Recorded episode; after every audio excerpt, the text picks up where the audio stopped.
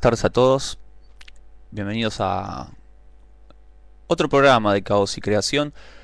Y hoy comenzamos de una manera diferente, como comenzamos uno de los martes pasados. Eh, por lo general siempre es cuando tenemos que dar una mala noticia. Y bueno, la noticia se estuvo corriendo y se estuvo escuchando y se estuvo degustando y detallando durante toda la, la semana, el fin de semana, donde nos enteramos que Amy Winehouse había fallecido. Una noticia, la verdad, que nos choqueó a todos, porque si bien era de imaginar, no lo esperábamos. O como dijo aquel autor, ¿no? Crónicas de una muerte anunciada. Había preparado una necrología sobre Amy en el momento que me enteré de la noticia. Pero hace dos segundos antes de empezar el programa dije, ¿para qué, no? Si ¿Qué vamos a estar hablando de, de las cosas que hizo, o sea, de, de sus momentos más desagradables en la última etapa de su carrera, o vamos a estar disfrutando de su música? Amy Winehouse tenía 27 años cuando falleció en Londres, en Camptown, donde siempre estuvo viviendo, donde se crió, donde nació. Falleció el sábado 23 de julio a las 4 de la tarde, hora londinense, y fue encontrada muerta en su apartamento. La policía británica había respondido a una llamada del servicio londinense eh, de las ambulancias, ¿no? que habían tenido varios reportes del deceso de una mujer, y esa mujer era Winehouse. La verdad nos sorprendió, a mí me sorprendió y me choqueó, porque fue una de las voces eh, más importantes de esta última generación. Grabó dos discos, dos discos que, que van a seguir perdurando y van a seguir estando y van a seguir sonando durante mucho tiempo. Como dijo Lennon en algún momento, ¿no? Los discos los discos se siguen estando ahí. Pero bueno, yo supongo que su vida problemática y sus peores momentos se fueron potenciando a medida que su fama iba creciendo. Pero ella comenzó a tocar la guitarra de muy, de muy chica, tenía 13 años cuando empezó a, escribir algunas canciones y a, y a hacer sonar algunos acordes, una guitarra que le regaló su padre. Y hace poco tiempo empezó también a trabajar en algunas en algunas actuaciones en pubs de Londres. Ahí en el famoso Camptown, donde ella se crió. Pero por suerte tenía un amigo que se llamaba Taylor James y juntó una serie de demos, una serie de canciones que ella había compuesto y había grabado en su casa y se las alcanzó a un productor. Y este productor quedó fascinado. Y ella tenía 16 años cuando firmó su primer contrato discográfico para una grabadora muy importante, Island Records. La misma grabadora que YouTube editaría sus discos y también Cranberries. Su álbum debut fue Frank, un disco que se reeditó en nuestro país tras el éxito internacional de Back to Black en el 2007. Frank se editó el 20 de octubre del 2003 y fue un disco principalmente producido por Salam Remy. Tenía algunos temas de jazz, tenía covers, y casi todas las canciones estaban coescritas por Amy Winehouse. El álbum fue bien recibido, digamos, por los críticos, y hasta la compararon como la nueva Sarah Vaughan o Macy Gray. Este álbum alcanzó eh, el disco platino en el Reino Unido y fue nominado a los premios Mercury Music y también a los Brits Awards. Al año siguiente ganó otro premio, el premio Ivor Novello, uno de los premios más importantes para todos los compositores, a la mejor canción. Stronger Than Me, una canción que, que es hermosísima y que está incluida en este álbum. Y después de ese éxito empezaron los festivales. Empezó a tocar en el Festival de Glastonbury y también en el V Festival, uno de los lugares más importantes que todo músico anhela tocar. Vamos a recordarla con las canciones que ella dejó grabadas. Comenzamos con Stronger Than Me, la canción con lo que inició todo, y después con un clásico. Muy buenas tardes a todos.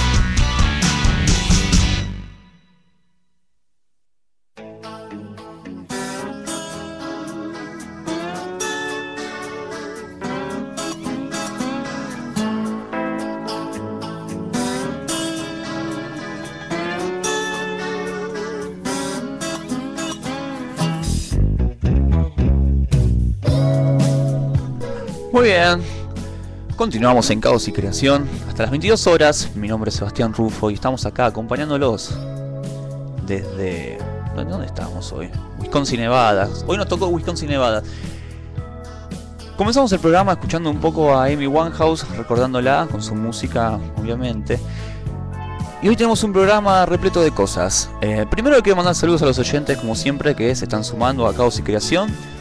Eh, tenemos gente de Córdoba hoy escuchando sobre todo porque tenemos una gran entrevista al fan número uno de Paramore y lo tenemos en Argentina y en Córdoba. Algo que uno este, no imaginaba. Por lo menos yo no, imaginaba que teníamos, o sea, que el fan número uno era argentino, para empezar. Y segundo, que viva en Córdoba. Así que vamos a estar hablando con Cristian desde allá. Va a salir por, por vía internet, así que vamos a ver cómo, cómo sale todo. Y también tenemos hoy un programa bastante cargado porque Diego Fernández se va a estar sumando más adelante y vamos a estar hablando un poco sobre el lado oscuro de los simples. Como siempre, presentamos la cara A, el corte de difusión y aquel tema oscuro que tuvo que ponerse al hombro tremendo trabajo, que es sostener el gran éxito. Así que vamos a estar escuchando algunos simples conocidos, como Michael Jackson, por ejemplo, con Billie Jean, y vamos a estar disfrutando cuál era ese tema que acompañaba a Billie Jean aquel, por aquel año 1983. Y también vamos a estar hablando un poco sobre los discos que nadie quiere escuchar, porque todo grupo tiene ese disco maldito, que por alguna razón no lo quieren. No lo cuentan, no lo nombran y hasta en algunos casos no lo tocan en vivo. Así que hoy Diego Fernández nos va a traer un disco de ACDC, ese disco maldito de esta banda australiana. Y también tenemos eh, un especial sobre el Club de los 27. Ahora está como de moda hablar un poco sobre esto, pero pasaron muchos grupos y muchos artistas que lamentablemente nos han dejado a la edad de 27 años. Es un número que para los rockeros significa mucho, así que vamos a estar haciendo una especie de conteo y contándoles un poco lo que sucedió y por qué se llama el Club de los 27. Eso más, más tarde, más adelante, vamos a tener ese, ese especial que, que preparamos con nuestro querido amigo Diego. Tenemos mucha música, muchos temas nuevos. Catupecu sacó canción nueva, Masacre sacó canción nueva.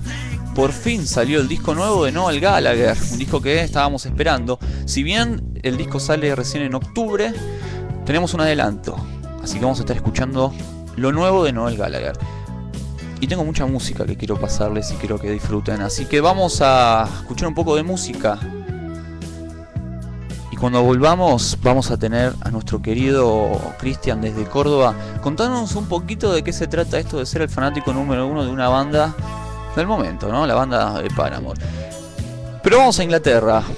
Vamos a comenzar con la música inglesa, la música británica, la década del 60, una década que a mí me gusta mucho, donde hay muchos grupos, y siempre me preguntan cuáles son las bandas que más me gustan de esa década. Y siempre contesto lo mismo, por suerte. Por un lado, The Beatles, por el otro lado, The Kings, la banda de Ray y Dave Davis, los hermanos que tanta buena música hicieron. A comparación de los Beatles, los Beatles venían de los suburbios de Liverpool, pero los Kings estaban un poco mejor acomodados dentro del estatus social. Ellos tocaban en fiestas privadas eh, y estaban bien posicionados. Pero escribían muy buena música hasta el año 65, donde Ray Davis empezó a coquetear un poco con eh, el otro lado de la estructura social de la sociedad británica. En una especie de detallista de cómo vivía el inglés de clase media. Y eso lo impulsó a sacar grandes canciones. Y una es esta que vamos a escuchar ahora, para comenzar el programa. Un hombre muy respetado, así lo llama Red Davis, The Respected Man.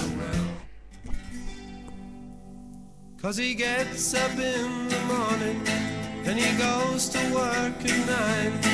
And he comes back home at 5.30. Gets the same train every time. Cause his world is built on punctuality. It never fails. And he's all so good. And he's all so fine. And he's all so healthy in his body and his mind. He's a well-respected man about town, doing the best things so conservatively. And his mother goes to meetings while his father pulls the maid. And she stirs the tea with councillors while discussing foreign trade. And she passes looks as well as bills at every suave young man.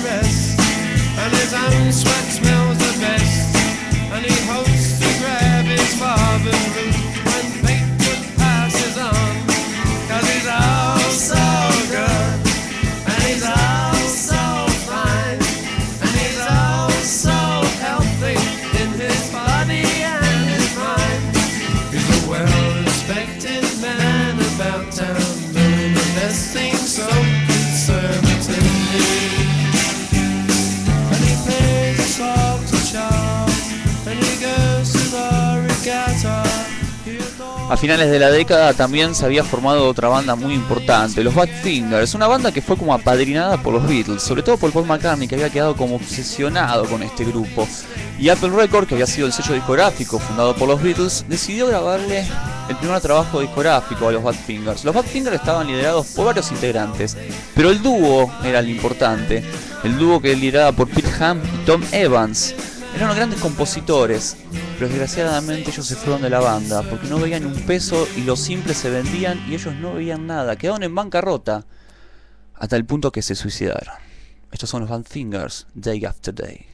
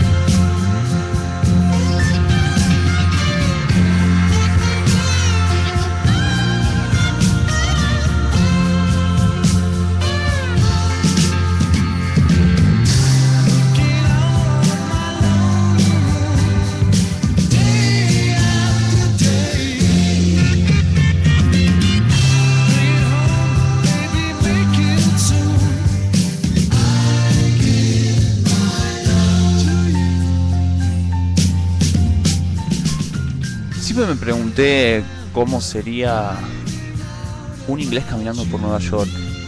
¿En quién piensa? ¿En qué ve? Las maneras de ser, las maneras de vivir, la cultura. Y eso también se lo preguntó Sting.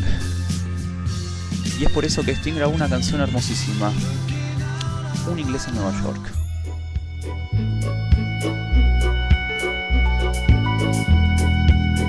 Hasta las 22 horas estamos en Caos y Creación.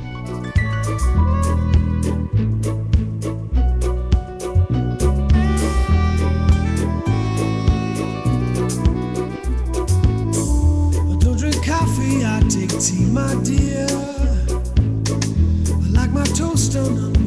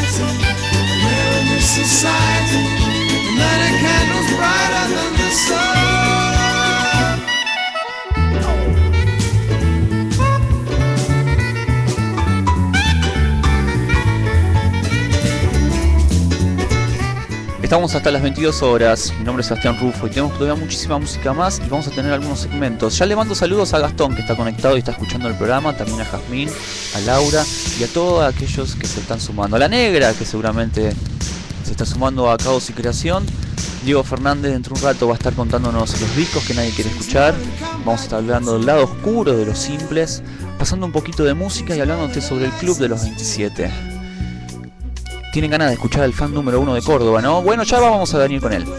Pero antes, tenía acá un disco que a mí me gusta mucho. Que es un disco que salió a fines de los 90, en Estados Unidos.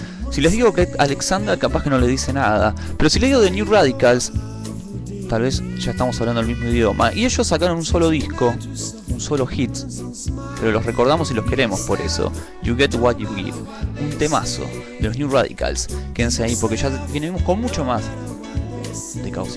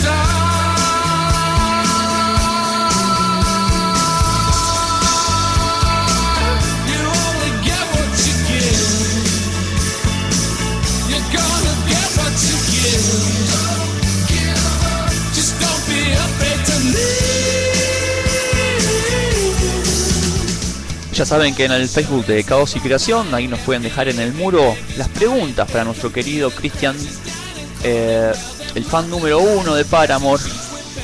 Vamos a una especie de mini tanda. Cuando regresamos, hablamos con él. Si quieren dejarle las preguntas, lo dejan en el muro. vamos a ver qué sale de esto, ¿no?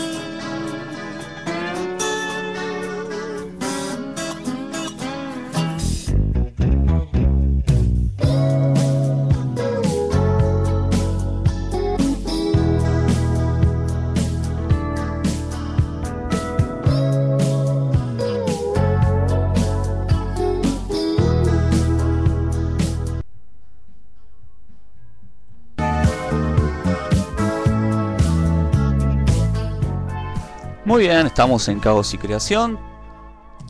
Y bueno, como lo prometimos, a ver, vamos a comunicarnos con nuestro querido amigo Cristian Díaz, fanático número uno de Paramore en Córdoba. ¿Qué tal, Cristian? ¿Cómo estás? Hola, Ale, ¿cómo estás? ¿Cómo andas? ¿Bien? Muy bien.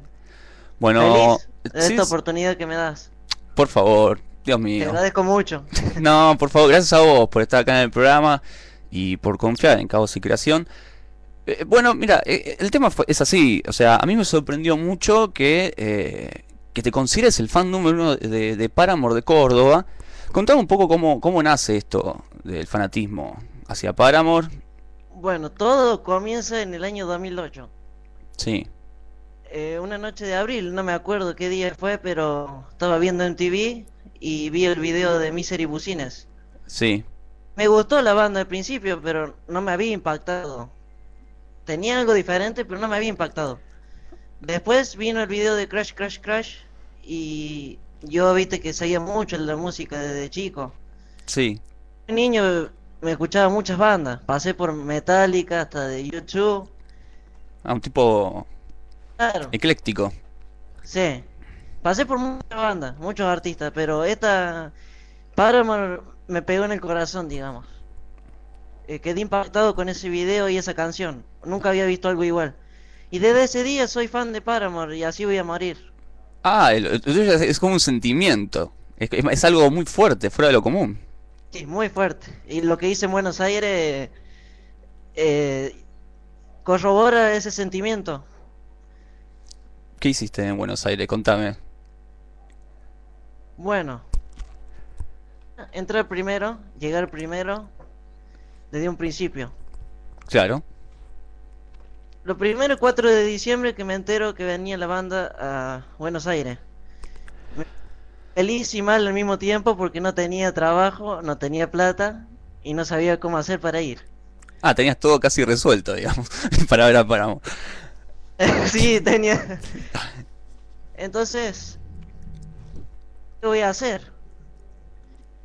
Entonces fui y busqué trabajo, busqué, busqué y encontré, por suerte Dios me ayudó y encontré un trabajo y empecé a juntar la plata.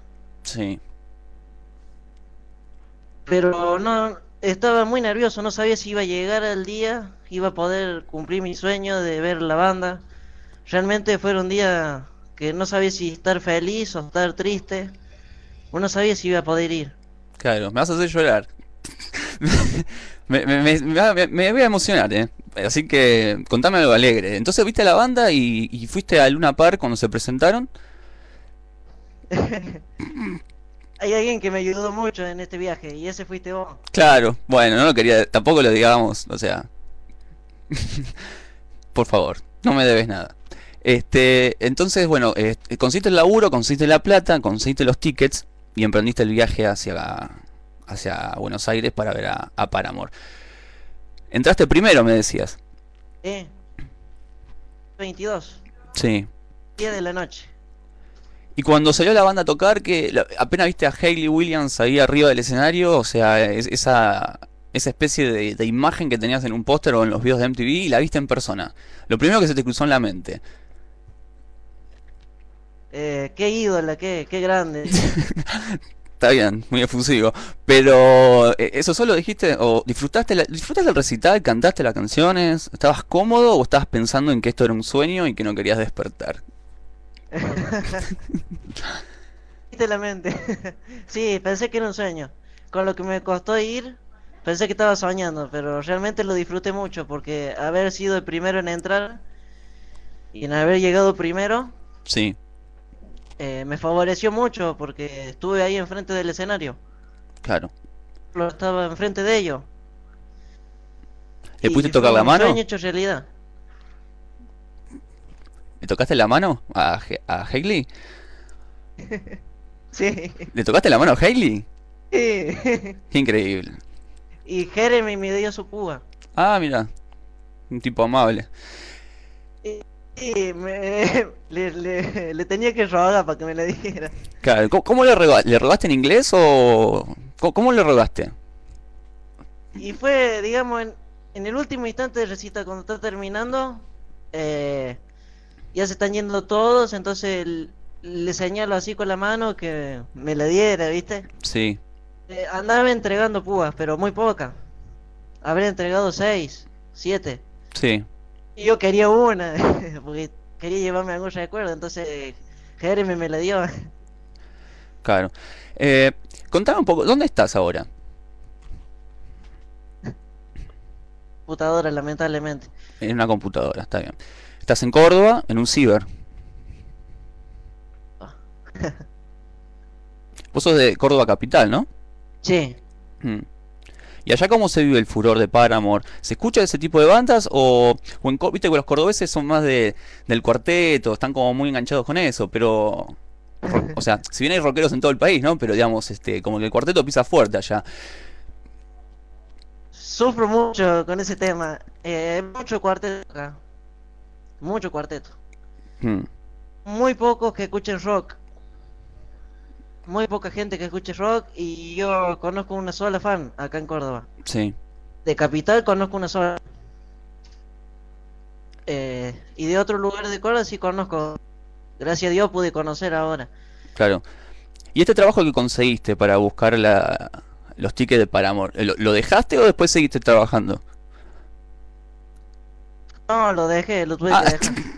o sea, era, era para ver a la banda nada más el trabajo. Sí, pero mira cómo son las cosas que el trabajo aparece una semana antes que yo me entere de, de que venía la banda. Claro. Pero yo ya estaba trabajando, nada más que iba de vez en cuando. Y alguna vez que me enteré que venía la banda, me quedé todas esas horas, Mm. horas por día. Bueno, bien, te salió todo casi redondo, digamos. Cu- ¿Cuál es tu disco favorito de Paramore? El primero que me compré de la banda, Eh, ¿cuál? Riot. Riot. Mm, Ese, ese es el mejor CD que tienen. claro. Ojalá que el, que saquen el nuevo eh, esté, esté mejor que Riot. ¿Cómo... Eh, pon- ponele que hay, hay chicos que por ahí nunca escucharon Paramore o simplemente vieron algún video y nada más. ¿Cómo invitarías a alguien a escuchar Paramore si nunca lo escuchó? Y que vea un video. No, no, poner que ya vi un video, pero digamos, ¿cómo, cómo le decís? O sea, ¿cómo, cómo vendes a la banda? Vendeme la banda. Y le digo que la música que hacen es única, que Mm. tiene un sonido diferente. Sí, Te llega el sonido, el rock te llega. claro. Diferente que tiene, la cantante tiene algo diferente. Claro. Sí, te pegó fuerte la banda. Bueno, sí, sí, sí, sí. Yo te veo casi al borde del llanto. Este, pero para romper un poco el hielo y para divertirnos un poco, te voy a hacer una especie de 10 preguntas.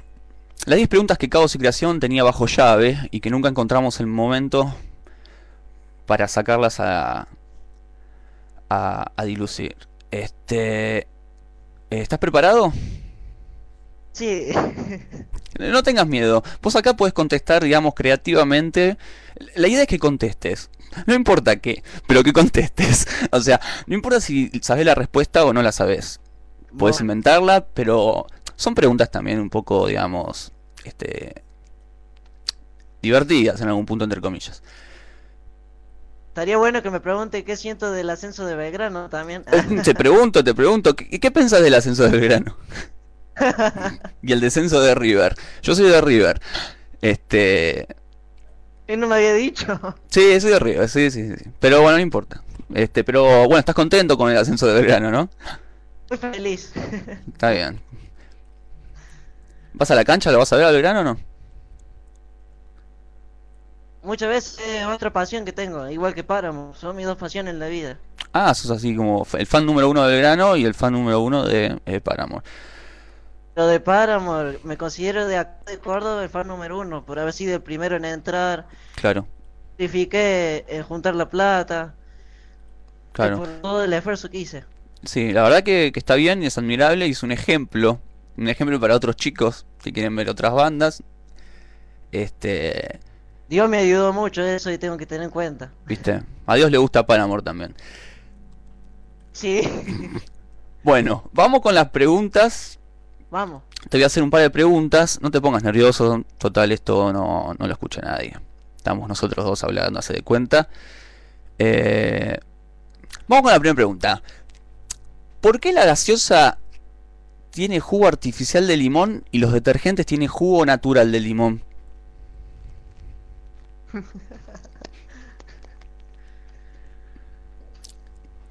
Tómate tu tiempo, no hay problema. Dale. ¿Eh? ¿Por qué, Cristian? Y yo creo que para hacerlo más rico. El limón es rico. En el jugo, decís.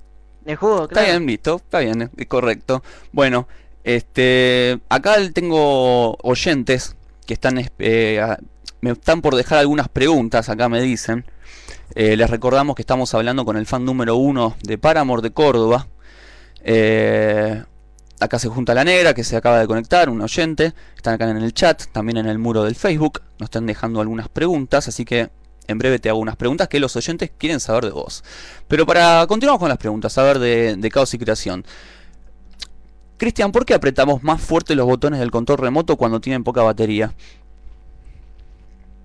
Porque queremos que ande. Por no queremos comprar la pilla. Está bien, es un buen punto. ¿Por qué le, eh, lavamos las toallas? ¿No se supone que cuando las usamos estamos limpios? No. eh, ahí queda toda. eh, La higiene es importante ahí porque ahí quedan todos los gérmenes en la toalla. Hay que limpiarlas. Está bien. Eh, a ver, si un abogado enloquece, ¿pierde el juicio? Sí. Está bien. Me encanta la, la exactitud y la confianza que tenés en cada respuesta. Te voy a... Bueno, sigamos. ¿Cómo hacen los sordos para saber cuándo se acabó el mate? Y porque lo ven. Está bien. No son ciegos. Claro, claro, claro. Sentido común, ¿no? ¿Por qué todo junto va separado y separado va todo junto? Porque es mejor. Depende de cada uno. Cuando escribís muy rápido, Está bien. Sí, está bien, es un buen punto. Yo no me había percatado de eso. Hay una frase que dice que el crimen no paga. La escuchaste alguna vez, ¿no? sí. Entonces, ¿por qué Stallone cobra?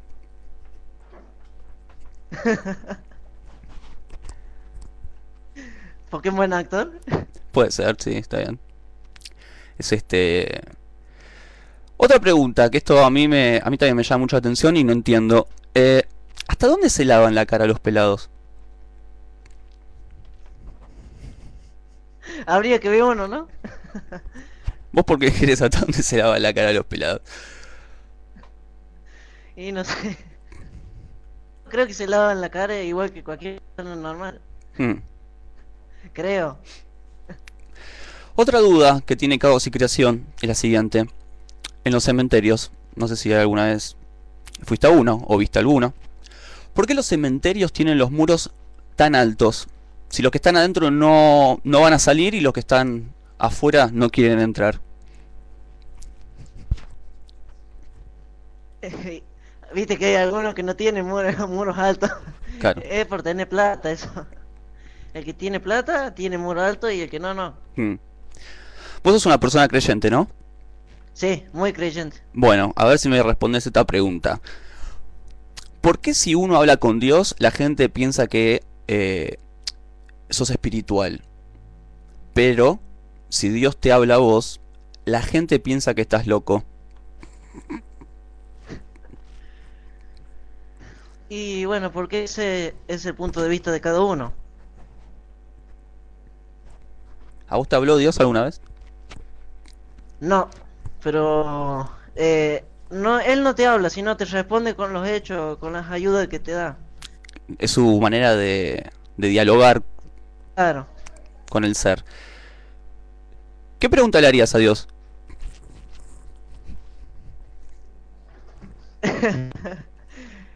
¿Qué piensa Dios de Paramore? Esa. Acá la negra, un oyente, nos deja una pregunta. Dice, ¿por qué se fue Jasmine de Teen Angels? Por lo- están viendo que como que vos tenés todas las respuestas, Cristian, y esto, está fabu- esto es fabuloso. ¿Por qué se fue Jasmine de Teen Angels? de Josh, Zack, pero bueno. Y esta chica, no sé, se habrá ido. Siempre se van cuando cuando hay problema en el grupo, se van. Hmm, No, no hay algo no anda bien, no tienen nuevos nuevos nuevos caminos por ¿Acoso? ¿Será acoso? creo. Hmm. Ponele, mira. Ponele que me quiero comprar un boomerang nuevo. ¿Cómo hago para deshacerme del viejo?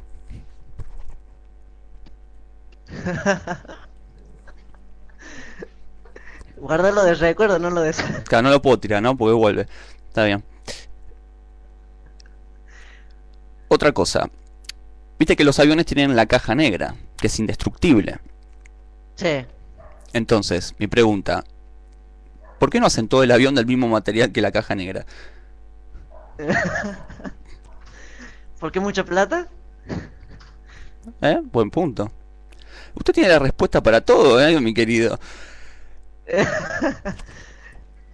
Acá los oyentes están a full, dejándonos preguntas. Dice que tenés las respuestas a todas las dudas exi- existenciales de la vida. Acá la negra... A ver. Sí. Sí, sí, sí, acá los oyentes están como locos, dejando. Dice, ¿por qué, si la, ¿por qué la llaman la caja negra y es de color naranja?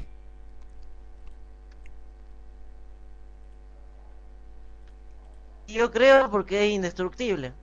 Y el negro es un color que identifica lo indestructible. Ajá, Por eso. claro.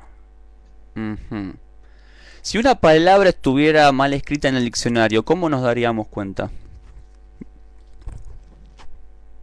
Y todos hablamos mal, así que no creo que nos demos cuenta. Bueno, vamos con, el, con la última pregunta. Y para terminar, ¿qué pasa si un mimo se tira un pedo? ¿Deja de ser mimo, Cristian?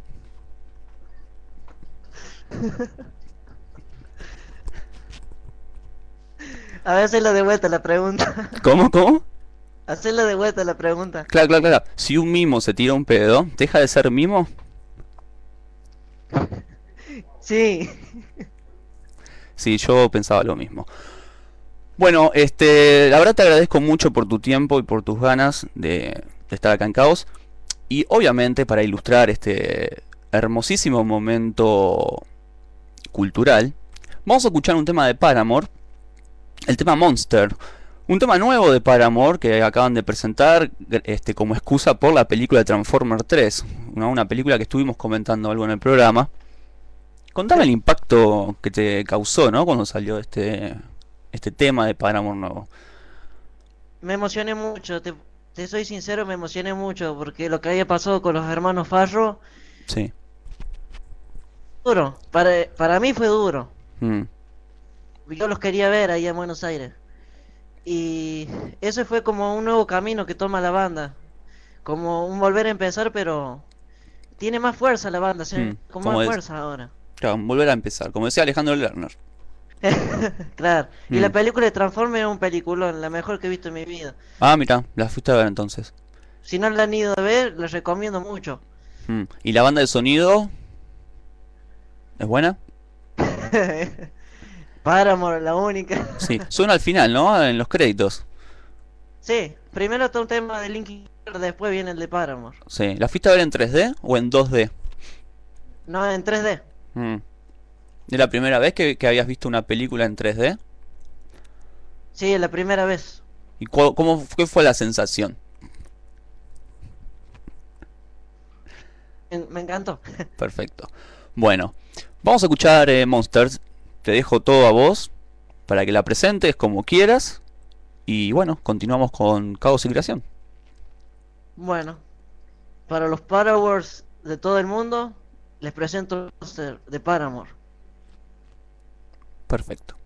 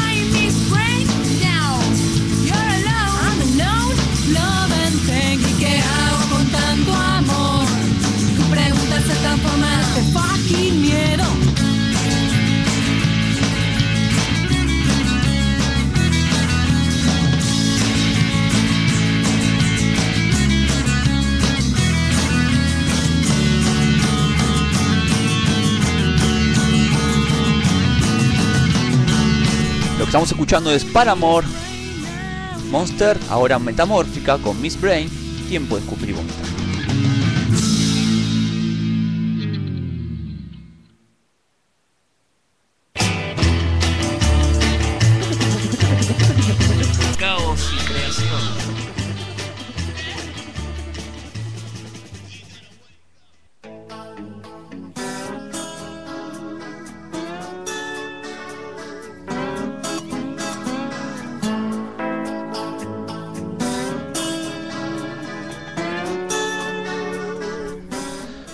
Continuamos en nuestro querido programa llamado Caos y Creación. Habíamos despedido hace un ratito a Cristian Díaz, el fan número uno de Córdoba de Paramore.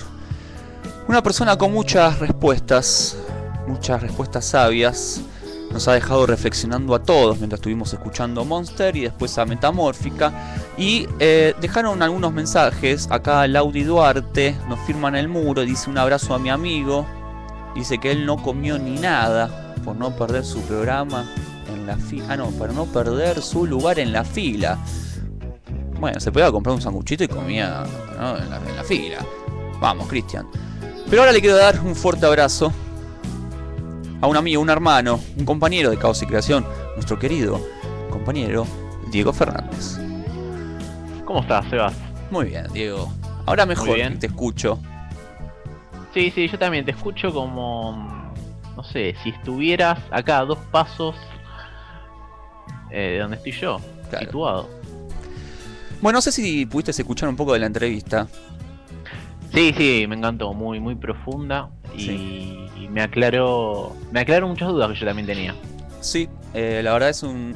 A mí me, me cho- me chocó mucho eh, el sentimiento hacia, hacia Paramore. eh, qué sé yo. Acá en el chat nos están diciendo, bueno, Paramore... eh, Paramorenita. Dice, por favor, pasen algo más de Paramore. Born for This. Bueno, si nos dan un segundo, después vamos a pasar otro tema de Paramore. A pedido de la muchachada. Este... No sé, Por ahí nos portamos bien. Dale. Hoy tenemos muchísimo material, Diego. Muchos temas nuevos salieron al mercado. Sí, sí, sí, yo también tengo un par de, de novedades de, respecto a lanzamientos y ese tipo de cosas. Bueno, vamos a, comenzar con las noticias. Esas noticias musicales que tanto. eh, que tanto nos gusta, ¿no? Eh, hoy ya, ya comenzamos el programa hablando sobre Amy Winehouse, etcétera, etcétera. Que después lo vamos a dejar para el Club de los 27 dentro de, de minutos nomás. Pero vamos a comenzar. ¿Qué, ¿Qué pasó con el resto de los músicos, no? Sí, eh, los que todavía trabajan, están en el negocio y, Claro. y todavía no pueden lucrar con su muerte, así que tienen Claro. que salir a tocar y vender discos. Claro. Este, bueno, no sé, ¿querés comenzar? Comienzo yo. Eh, Eh, es raro, pero justo iba arrancando una noticia que también tiene que ver con un muerto a los 27. Dije, dije no, por ahí lo, lo guardo Claro. o, o no sé. Mm. Eh, si querés paso unos que están vivos y Dale. son jóvenes, tienen, tienen mucho por delante. Eh, son los Strokes. No Sí. sé si ya comentaste algo de, de su visita. Eh, no, habíamos comentado en algún programa de que iban a venir, ¿no? Que iban a tocar gratis, puede ser. Mm. Sí, igual ya, ya está, está todo, todo confirmado. Eh, bueno, pasamos a, a desarrollar la información que dice lo siguiente. Strokes va a ser eh, cartel principal del Personal Fest de este 2011. Ujú. Eh, se sabe que, bueno, primero van a pasar eh, por Brasil, pa- participando en el Planeta Terra Festival. Eh, pero después finalmente se van a acercar eh, acá, eh, a nuestro país. Y aparentemente la fecha hasta ahora establecida es 4 de noviembre. 4 de noviembre. Muy bien, perfecto. A mí lo que me llama la atención es los grupos que supuestamente los acompañarían. ¿Quién viene? ¿Viene alguien interesante? Y- escuchate eh, estos dos nombres. Uno ya vino hace meses, que es Vampire Weekend. Sí. Muy buena banda, muy buen primer disco, ¿eh? los Vampire Weekend. Sí, el segundo, ¿qué, qué te pareció? Y el segundo. Eh, qué sé yo. Por ahí el tercero explota, ¿no? Puede ser. que- Puede ser. Y bueno, y la otra banda, y si se llega a confirmar esta banda, pero mira, estoy fila 1, te vas. Eh, Arcade Fire. Ah, mira vos. Sí, sí. Que para mí, la verdad, para mí es más, más fuerte Arcade Fire que los Strokes. Claro. Sí, Eh. sí. Conozco tu fanatismo por esa banda y. No, no, no, no. Desde el primer disco que quiero que vengan. Y se comenta, es un comentario lo de Arcade Fire, que está rondando y acompañaría a Strokes y Vampire Weekend.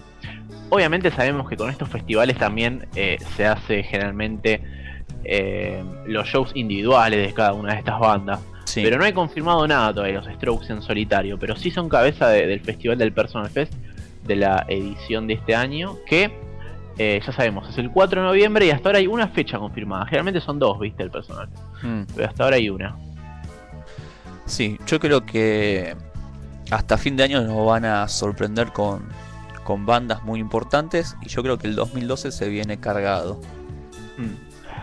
Eh, Para vos, ¿la gente debería todavía como resguardar el bolsillo o ya hay que empezar a, Y yo no sé el bol- gatillar? claro, yo no sé el bolsillo de este eh, cómo es el bolsillo de grande de, de la mayoría, ¿no? Mm. Eh, pero pero sí, la oferta la verdad es muy tentadora. Hay demanda y hay ilusiones, ¿no? Una ilusión es ver a los Foo Fighters, por ejemplo. Claro, Este, eh, lo que hablábamos el otro día, que por ahí uno ahora se ceba gatillando, gatillando para entradas, incluso para shows de- que todavía faltan terminar el 2011, como es Roger Waters, y se te aparece en un noviembre un Foo Fighter que te cayó de arriba y. y te quiero ver, y te quiero ver, te quiero ver. te quiero ver, te quiero ver. Yo tengo efemérides. Ah, Sí, sí, sí, soy un pibe efemérides. Me gustan las efemérides. perfecto. Eh, hoy es 26 de julio, así que un día como hoy, pero del año de mi- 1943, nacía un grande, Diego, nacía Mick Jagger. Ah, Sí. Sí. mira vos. Fue como una especie de orgasmo lo tuyo por Mick Jagger. Te juro que ese pedazo de audio lo voy a guardar. No, no le edites, no, no Sí, le agregues no, no te prometo nada. Así que bueno, nacía Mick Jagger. Año 1943. Y también este, un día como hoy, pero de 1968, se retrasaba la publicación de Bigger's Banquet, el disco de los Rolling Stones. Biggest Banquet, discaso. Un eh, tremendo disco de los Rolling y un disco que tuvo problemas entre Mick Jagger y la discográfica porque la discográfica no quería publicar la portada. Mick Jagger sí. Y bueno, Mick Jagger salió con la suya y editaron el disco con la portada original, que es la de El baño llena de grafitis, ¿verdad? Y también, para terminar con las efemérides, un día como hoy, 26 de julio, pero de 1949, nacía Roger Taylor, el baterista de Queen. Mira vos. Eh, el gordito Taylor. Mm. Eh, ¿Es uno de tus preferidos? Siempre hay discusión. Siempre tengo discusión con Taylor, ¿eh? ¿Es un gran baterista? Qué pregunta, ¿no? Porque yo no soy ¿Qué baterista. pregunta? claro, Eh, pero- claro. Yo lo juzgo en base a otras, a otras cosas, ¿no? Este, pero mm, no sé, qué sé yo. Sí, es buen baterista. Yo creo que sí, si estuvo Eh, a cargo de Queen pregunto- muchísimo tiempo. Te pregunto porque a veces lo que yo discuto con relación a Taylor es que muchos me dicen que por ahí es un tipo que pudo haber dado más. Daba para más. Sí, pero en semejante banda. claro, pero las canciones de Queen pedían más.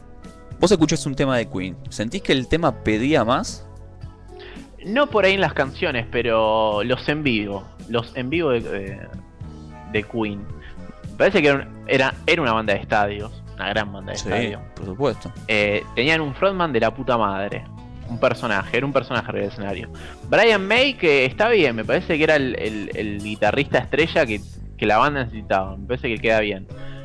Eh, pero después el bajista y el baterista, eh, no sé, me parece que se pueden haber lucido más. todavía. Y me parece que eh, Queen tenía temas, no te digo en los discos, pero en el en vivo como para romperla aún más. Ajá. Y que para mí Taylor se podía haber lucido. Bueno, hoy viniste polémico. Muy bien. me gusta. tu Me, a mí me actitud. gusta. Me gusta tu actitud. Me gusta tirar estas. Claro, Después por ahí me arrepiento y te digo, no, sabes que es el mejor. claro. Pero, qué sé yo. Polémica. Acá la negra dice que, eh, hablando de bolsillo, dice, ya tengo mis entradas para Pearl Jam, soy feliz. Mira, es feliz como Ricardo Montaner. Mirá vos. Mirá vos la negra, ¿no? Eh, que nos cuente qué, qué sector sacó. Claro. Después Cuéntenos, detalles. de más, por favor. Sigamos con las noticias. Dale, tengo nuevo lanzamiento de los Beastie Boys, que mm, viene a full, ¿eh? ahora Mm. que volvieron a la carga, eh, después de, bueno, ya sabemos los problemas que tuvieron el año pasado, que no pudieron editar su, su disco Hot Sauce, y hasta, bueno, hace poco lo editaron llamado Parte 2. Escuchate esto, ahora se viene, obviamente, eh, un remix, un EP de remixes, que es eh, inevitable en muchas bandas, sobre todo de rap y hip hop. Pero trae algo interesante. Te cuento. Eh, este EP que cuen- cuenta con 7 temas, los 7 corresponden a la misma canción. eh, que es el single que está sonando ahora, Don't Play No Game, That I Can't Win, que Sí. es un tema que los Beastie Boys cantan con Santi Cole. Bueno, obviamente el, EP trae eh, remixes de otros raperos o de artistas de la electrónica, pero he aquí, el track 7, el último, es la canción pero a capela. Y esto viene para que cada uno en su casa arme la versión remix que quiera, Ajá. que se le antoje eh, de la canción, con bueno, con el a capela que trae. Y aparentemente después los Beastie parece como que la gente puede mandar su, su versión a la página de los Beastie Boys. Y parece que van a hacer un seleccionado para editarlos después esas canciones. Así que está interesante eso. Bien. Para eh, los que son de jugar en sus casas con laptops y programitas. Sí. eh, ¿Y quién te dice? Después terminás en un disco de los Beastie Boys. Eh, mientras nos paguen después, con todo gusto. Con todo gusto termino un disco de Boys. Las regalías.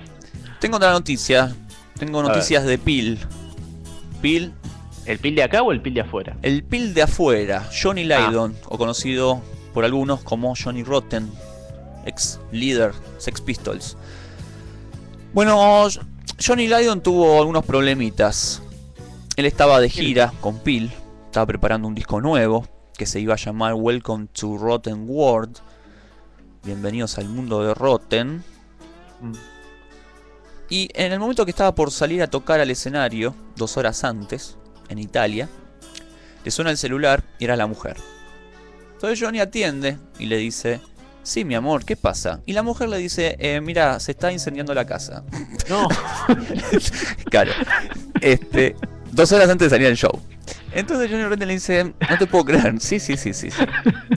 Dice, pero hace dos años que no vivo en esa casa. Una vez que logro que la casa esté limpia, se incendia. Y le dice, ¿y vos cómo estás? No, yo estoy bien. Y bueno, él... después de- bueno, No, no, decime, decime.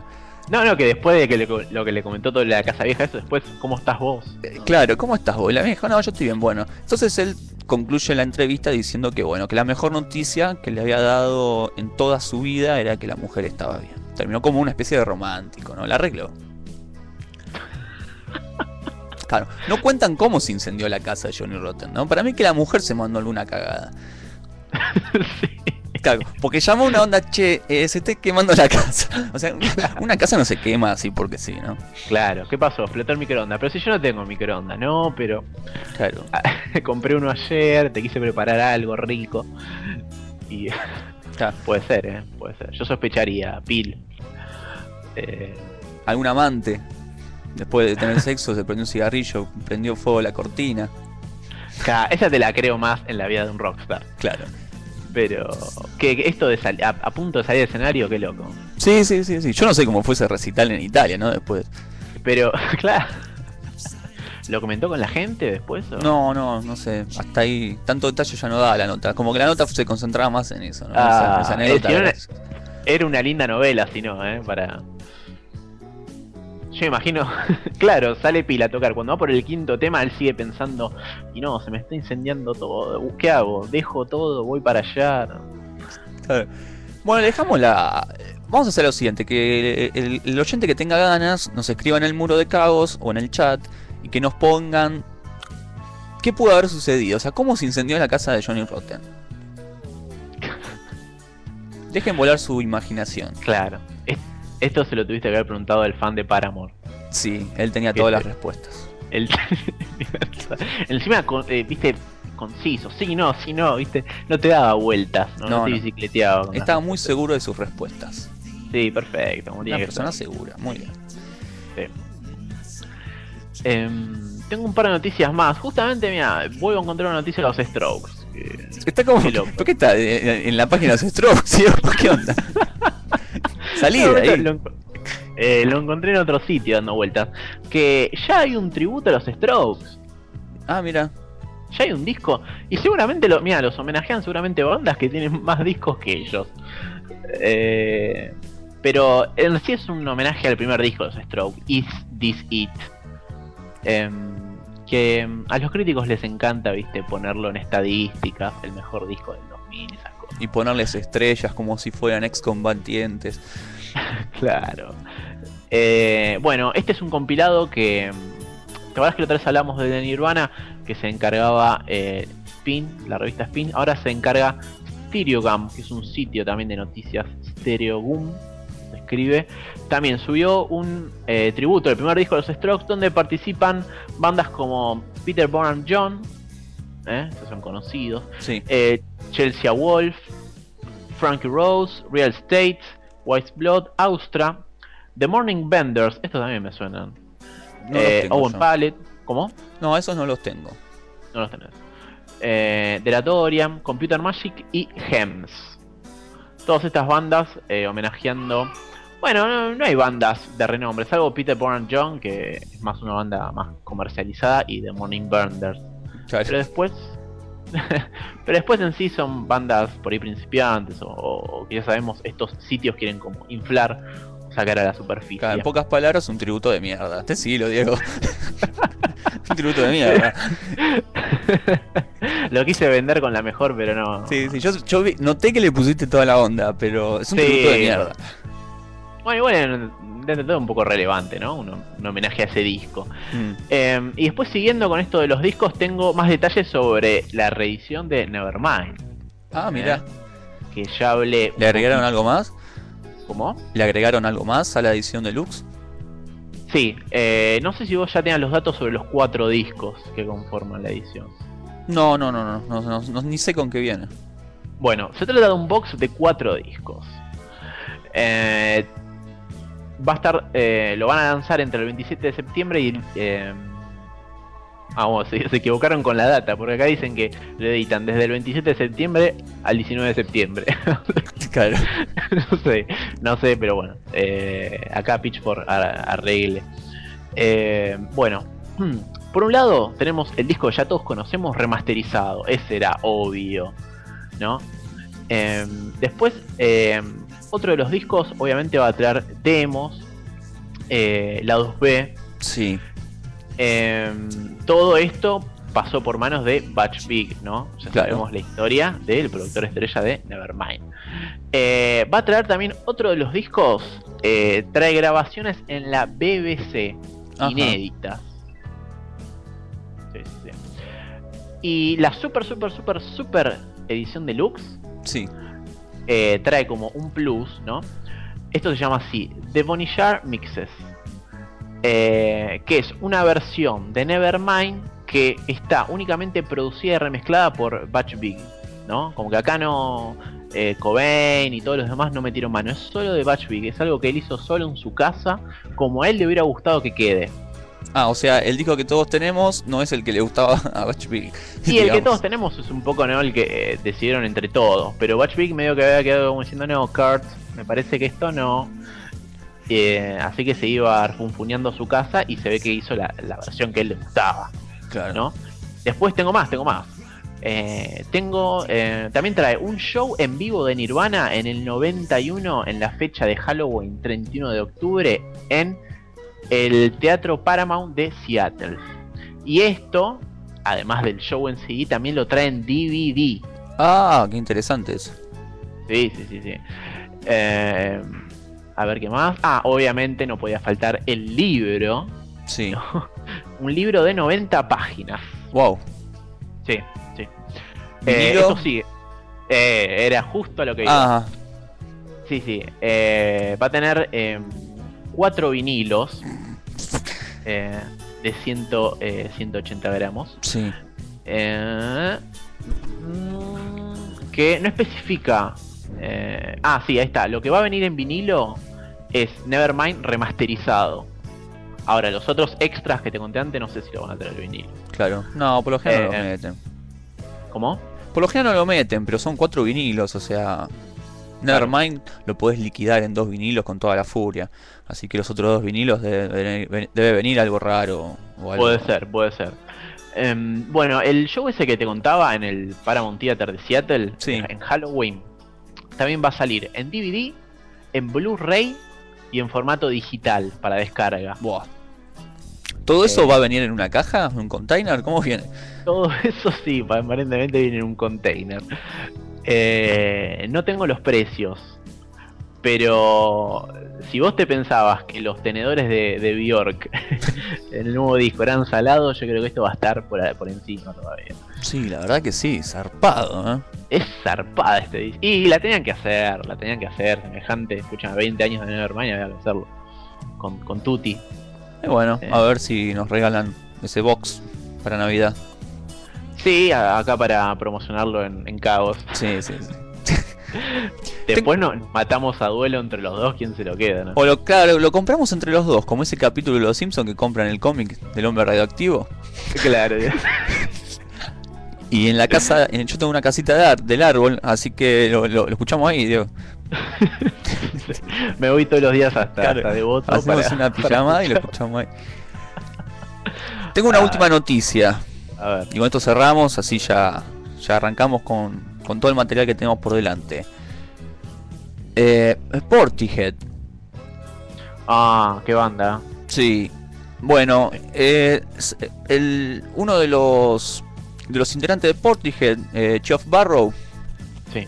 le hicieron una entrevista y le preguntó, le preguntó el periodista qué opinaba de los, de los festivales, ¿no? Europeos. Claro. Y él le contestó que son una mierda.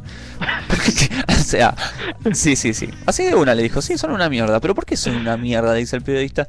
Eh, mira, eh, si hay algo que detesto es tocar junto a Coldplay. Y sus Uh. putos fuegos artificiales. Claro, porque ahora tiran fuegos artificiales al final del corte. Me parece Ah. que en el anterior tour también, pero. sí. Dice que detesta eso. Detesta tocar con... con el- con- por lo menos con Coldplay dice que detestan tocar con Claro. Coldplay. Ya tocaron varias veces en festivales. Dice que tiran fuegos artificiales, luces, esto, lo otro, cañones de agua. Dice que están re podridos de todo eso. Claro, estos pibes de Portige son como unos pibes medio raros, ¿no? Este.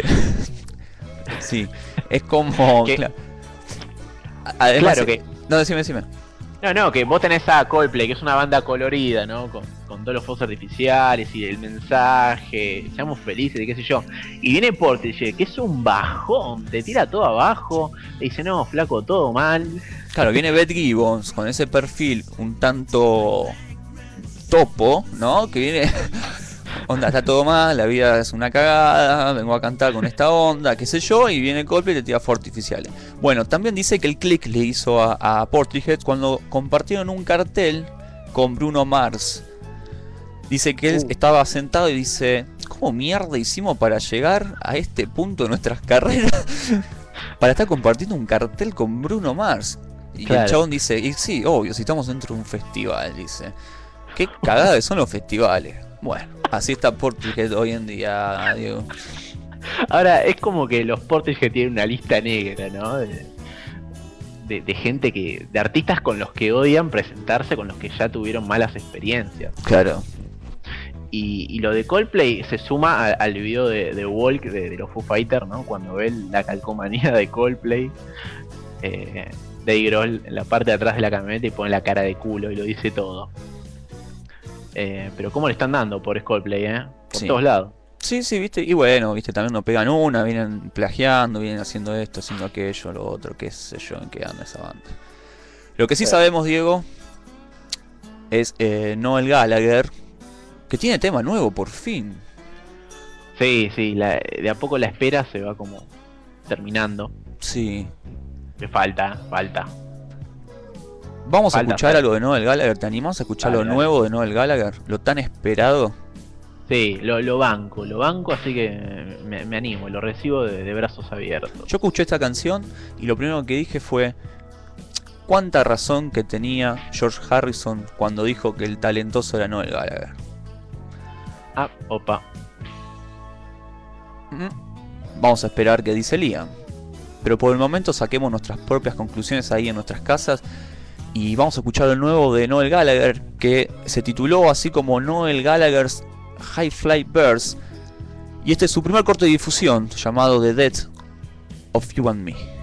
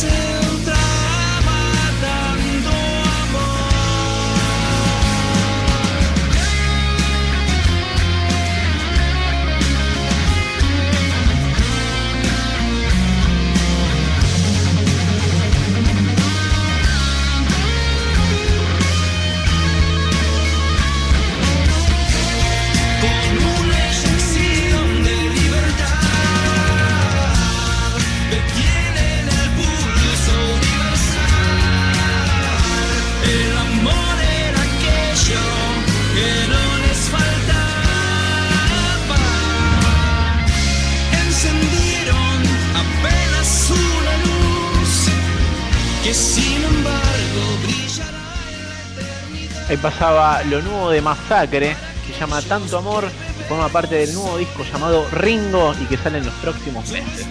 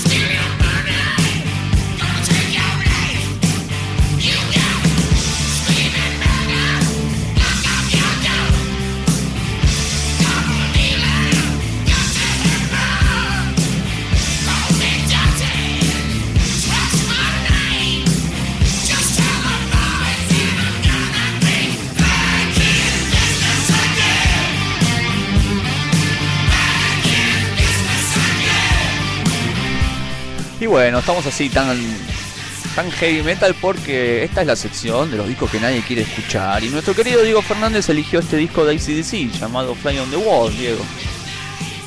Sí, bueno, eh, llegué a ACDC y obviamente teníamos que elegir ese disco maldito o ignorado. Sí, ahí están los niños llorando porque no lo quieren a este disco. No, no, no, no, no, no. Ni, ni, los, ni los niños que todavía no lo escucharon. Lloren, chicos, lloren. Este es el peor disco de ACDC. Lloren. En realidad, eh, bueno, vamos por partes. Así decía Jack. Eh, Empecemos situándonos, situándonos en el 81, para ser más exactos. Eh, bueno, ACDC venía del, del furor, ¿no? De Back in Black. ¿eh?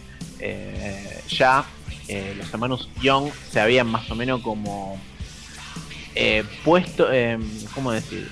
Se habían recuperado, ¿no? De la muerte de Bon Scott, el, el famoso, el famoso Bon Scott, que había grabado con ellos hasta Highway to Hell. Pero bueno, con Back in Black, eh, con Brian Johnson a- en la voz, es como que el- el- había una nueva faceta de ACDC. Y les fue bien, Back in Black fue un éxito, le siguió For Those About to Rock, We Salute You, que fue aún más exitoso, ¿no?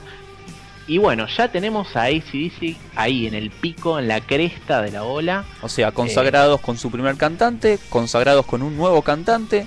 Todo salía bien para ACDC hasta este momento. Todo perfecto, giras exitosas, los discos vendían de 10. eh, mundialmente cada vez estaban acaparando más, más lugares, ¿no? La gira se hacía más grande con nuevos países. Pero ya más eh, cerca de, la mitad de los 80, ahí por el 82, 83, ACDC como que ve al- a su alrededor que la escena con la que ellos eh, habían crecido estaba cambiando, ¿no?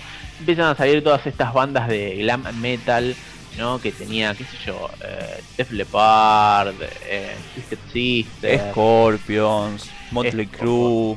eh, ya los conocemos a todos, ¿no? Y ACDC es una de las tantas bandas que dijo, che, esto no me está gustando mucho. No me Así, ¿no? gusta- Se, se- se juntaron un día y dijeron, che, es medio Claro. porteño, ¿no? Eran los tipos. ¿Cómo que te pones una bandana en la cabeza? Déjate de joder, ¿no? Y, dijeron, bueno, nosotros sigamos dándole con lo, con, lo único que podemos hacer, eh, pero vamos a buscarle un poco la vuelta. Dijeron que esos se sintieron también como que con estos dos últimos discos estaban como también medio modernizados y muy hiteros, ¿no? Venían con muchos hits. Dijeron, volvamos un poco a las raíces, ¿no? Y mm, decidieron eh, dejar de contar con productores. Hasta ese momento venían con Robert John Lange, conocido como Mute, eh, quien había producido los últimos tres de ACDC, gloriosos últimos tres discos hasta el momento. Pero dijeron, no, nos queremos arreglar solos, eh, trabajar nuestras canciones como lo hacíamos en los primeros años. Y, y se metieron a trabajar de lleno en nuevo material. Salió Flick Off the Switch en el 83, que Sí. fue el primero, ¿no? De esta nueva Un primer Eh, disco inolvidable, ¿eh? Un disco inolvidable de ACDC.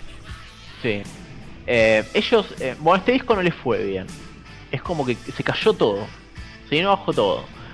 Eh, no sé vos en lo personal qué te pasa con ese disco. No, no, me, me pasa lo mismo que te pasa a vos. Me parece que. No, un disco que pasó desapercibido. Un disco que pasó desapercibido, como que la gente dijo, pero ¿qué pasó muchachos? Acá no hay hits, no hay éxito, ¿no? Sí. Eh, está todo como muy distinta la cosa. Mira, una La vez, gente- en- una vez, disculpa que te interrumpa, una vez este, entrevistando a, a Tony Bon Jovi, el, Ah. este, creo que es el sobrino, ¿no? El sobrino de, de John Bon Jovi. Sí. Eh, no, el sobrino no, el- sí, bueno, un parentesco. Eh, mm, relativo. Sí. Eh, que, bueno, este Tony Bon Jovi fue como el fundador, digamos, de los estudios más importantes donde después grabó Jimi Hendrix, los Ramones, etcétera. Y, y Tony Bon Jovi nos dijo una vez, para aquel programa que hacíamos, nosotros le preguntamos qué se, o sea, él es productor también, ¿no? Y le preguntamos qué se necesita para que un disco sea exitoso. Y él dijo, se necesitan tres cosas. Epa, anoten. Anoten. Primero se necesita un hit. Segundo, se necesita otro hit. Y tercero, otro hit. Está bien, está bien. ACC no estaba cumpliendo con esta regla. No, no, no. ACDC venía de muchos hits, sobre todo en Highway to Hell, Back in Black y For Those About to Rock. Flick of the Switch, nada. Nada, nada, nada. Pero a todo esto, ellos los sal- saltaron a defenderlo a capa de espada. No, no, no. no. Eh, y seguimos en la nuestra, produciéndonos, y va, la cosa va a seguir así. Hasta que llega el disco que nos compete. Fly on the Wall, eh, La Mosca en la Pared, eh, sale en el 85. Sigue la misma línea del anterior. Casi no hay cambios. Es un lado B, un calco. Tranquilamente puede, ser, puede haber sido de un disco doble ambos. Eh, es eso, Fly on the Wall. Eh, el décimo ya disco de los ACDC. Pero es como que este todavía fue más abajo, más en picada todavía. Vendió aún menos copias que el anterior. Porque claro, el anterior se aseguraba venta, ¿no? Eh, Si, se veni- si venían del éxito, eh, es como que estaban asegurados un par de eventos al principio. Sí. Pero este, si vos ya venís, de un- venís de un fracaso, tenés que levantarlo. Y algunos se bajaron del tren de ACC con el disco anterior. Sí, muchos habían bajado. Y como decíamos, estaban en esta nueva ola, ¿no? De bandas. eh, más del, del estilo glam metal. Eh, ojo, también estaba el, el trash con eh, Metallica, Megadeth, también ya se estaba asomando. Sí, en esa época el mundo de la música se estaba renovando y estaban pasando otras cosas también, ¿no? Claro. eh, el, el metal, ¿no? También estaba agarrando por, por otros lados. Sí.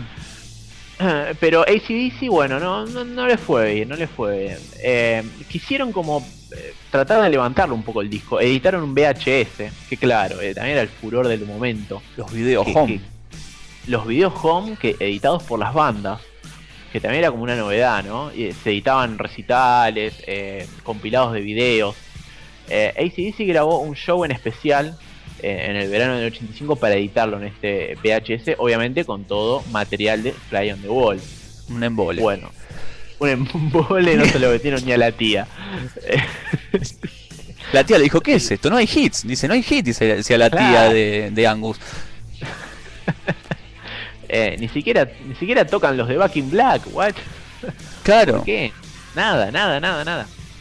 Eh, poca. Hay como una reducción en los tickets. eh, se acortan las fechas en las giras. Estaban en su eh, mejor hay momento, digamos. un momento de mierda. La estaban pasando bárbaro. ya se estaban quemando la plata de, de Back in Black. Eh, Claro, ya no les quedaba, no les quedaba un peso. Para mí que dijeron, che, el nuevo cantante este me parece que es Jetta. Claro. Eh, em, pero em, al año siguiente, en el 86, eh, la, la discográfica es como que le seguía diciendo, muchachos, levantemos esto. ¿Qué pasa? ACDC cae, cae eh, en, en ese negocio feo que tienen algunas discográficas, que es meter a la banda en una película. Sí. Es, Eh, es- un- algo que las compañías proponen y las bandas a veces aceptan y el resultado es cara o seca, ¿eh? O sea, Sí. te va muy bien o te va muy mal. o sea, no hay Sí, término medio. Es un, es un peligro. Meter una banda en una película es un peligro. Salvo las que pasaron por el mundo según Wayne, que, que fue un éxito después, fue un peligro. ACDC la pasó muy mal también acá en el tema de la película. Participaron en eh, Maximum Overdrive, que era una película de terror dirigida, dirigida por Stephen King. Sí, el escritor ahora también dirigía. Sí. Eh, aparecían los ACDs en la película, tocando en un bar. Bueno, una película horrible, ¿no? Con eh, objetos que cobran vida y asesinan a la gente. Imagínate ACDC en ese trasfondo. Sí. Eh, así que eh, la película le va mal. ¿Qué dicen? Bueno, muchachos, probemos con el soundtrack. Claro, eh, hermano, pónganse las pilas o en Australia. Claro. ¿Y qué hacemos con el soundtrack? Y metamos los temas de Fly on the Wall en el soundtrack. Y si el soundtrack vende bien, la gente va a comprar Fly on the Wall. Bueno, editan Who Made Who, el soundtrack de la película, con ese tema nuevo, Who Made Who. Y el resto eran los dos éxitos de Back in Black, eh, Hellbell y Shock Me Down Line Long. Y después todo el resto canciones de Fly on the Wall, de este disco. Igual, no lo venden. Claro. igual, igual acá le, le voy a tirar un, un dato, eh, o sea, me voy a poner un lado de un, un rato del lado de ACDC. Tiene un gran tema, Fly on the Wall. Tiene ver, dos bueno. grandes temas que están en Who My Who, que es Shake Your Foundation y eh, Sing the Pink. Son grandes temas esos. Eh, Sí, pero no, obviamente no, no pasaron a, hacer un gran un- hit de- en ese momento. No, no, si fueron- bien no se transformaron en himnos de ellos, pero No, no. Eh, Sing on- in the Pink fue single de este disco. Eh, Shake Your Foundation me parece también. Eh, pero igual no. Qué sé yo, fueron cortas de difusión que para mí no, no pudieron como balancear al disco, ¿no? Es como que igual eh, no, no, no lo levanta. Eh, qué sé yo, obviamente eh, el que lo escucha por ahí, yo creo que muchos de los fans más acérrimos de ACDC deben defender Play on the Wall por ahí. Sí, el fanático defiende todo, o sea, ya el fanático no hay que tomarlo en cuenta para esto, para esta charla. Pero sí, sí, el fanático defiende todo. Pero sí, no fue la mejor época de sí, vamos a ser claros, ¿no? fue la mejor época. El sonido, eh, sí, se nota un poco, como un poco una regresión al principio. Es como más, eh, más casero, yo diría como más casero, ¿no? Es una masa a chapa. eh, para mí no tiene la fuerza de los dos, de por dos a otro rock Ajá. y Back in Black. Igual eh, después con el disco que viene después, Blow Up Your Video, que un poco los rescata, parece como que vuelven un poco al sonido eh, más moderno. Claro, el muerto como- empieza a tener pulso de nuevo. Sí, bueno, vuelven a trabajar con productores, ¿no? Ya en ese disco. Es como que dije, bueno, la verdad que nos salió mal, nos salió mal. Eh, pero fue como un, una jugada de los ACDC, estos dos discos, Flick of the Switch y Play on the Wall. Un poco tratar de probar otras cosas, pero a la gente no le convenció. Que está bien que hayan probado. Está medio hincha pelota la gente, me parece. ¿Qué pasó? A ver, No, digo, ¿qué quería la gente? Dice, sí, ¿qué Ah. esperaba? yo digo, nuestros oyentes por ahí nos están tirando. No, no, están tranquilos, están tranquilos. Eh, es un disco que igual yo lo recomiendo escuchar. Eh, no para empezar con ACDC, ¿no? Eh, por ahí recomiendo los primeros con eh, Bon Scott, qué sé yo, Let There Be Rock o Power Age. Eh, pero son, no sé si dejarlos para el final tampoco. Bueno, decidiste. ¿Para dónde mierda querés poner esto disco, claro. Bueno, quería hacer un poco de, de guía, ¿no? De por Sí, dónde. Pero igual son, son discos que tampoco están tan mal. Yo creo que fue la, la escena del momento que les pegó, pero no, no creo que sean discos mal grabados o, Mm. o tampoco que suenen mal. Tienen otro sonido, otra propuesta que, que no le ayudó. Pero me parece bien, me parece bien que hayan eh, hecho esa movida, que hayan querido cambiar. Y les salió mal, pero bueno. qué sé yo. Bueno, bien. Bueno, este, y bueno, y este es uno de los discos que, bueno, nadie quiere escuchar, obviamente está en esta sección. Igualmente vamos a escuchar algo de, de este disco. Por más Sí. que nadie quiera. Eh, no sé, queríamos probar con los temas que, te, que decías vos. ¿Querés probar? ¿Querés probar? Yo qué sé, probemos. ¿A vos te parece? Dale. ¿Probamos Sí. a ver qué pasa? Dale, podemos hacer lo que es nuestro programa. Acá la negra dice, me hacen reír mucho, ¿cómo los quiero? Ja, nosotros lo queremos hablar en serio. música, Negra, nosotros ¿viste? estamos hablando en serio con Diego. O sea, Diego, vos me dijiste que este programa era para hablar en serio. Totalmente. eh, eh, me guioné toda la sección, Sebas, me guioné todo para tratar de no meter ningún chiste ni nada. Y yo te creo, yo te creo. Por favor. Bueno, este es, eh, bueno, eh, lo dijo que nadie quiere escuchar. Y Diego se va a jugar y va a elegir un tema para Eh, que vos digas, pucha, este disco ahora lo quiero escuchar. ¿Qué Y tema Sing the? Pink. Sing the Pink. Sing the Pink. Dale, vamos a escuchar Sing the Pink. Dale. Esto fue lo disco que nadie quiere escuchar. Lo presentó Diego Fernández. Al regreso, tenemos algo muy jugoso. ¿Qué es? No lo sé. Pero algo jugoso vamos a tener.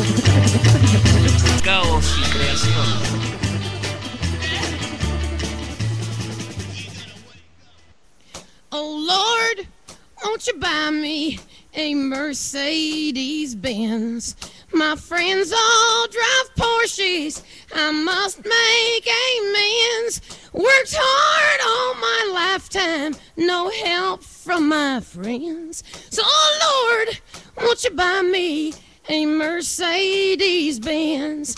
Oh Lord, won't you buy me a color TV? Dialing for dollars is trying to find me.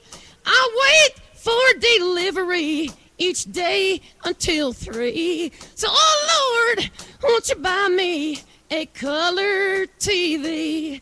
Oh Lord, won't you buy me a night on the town?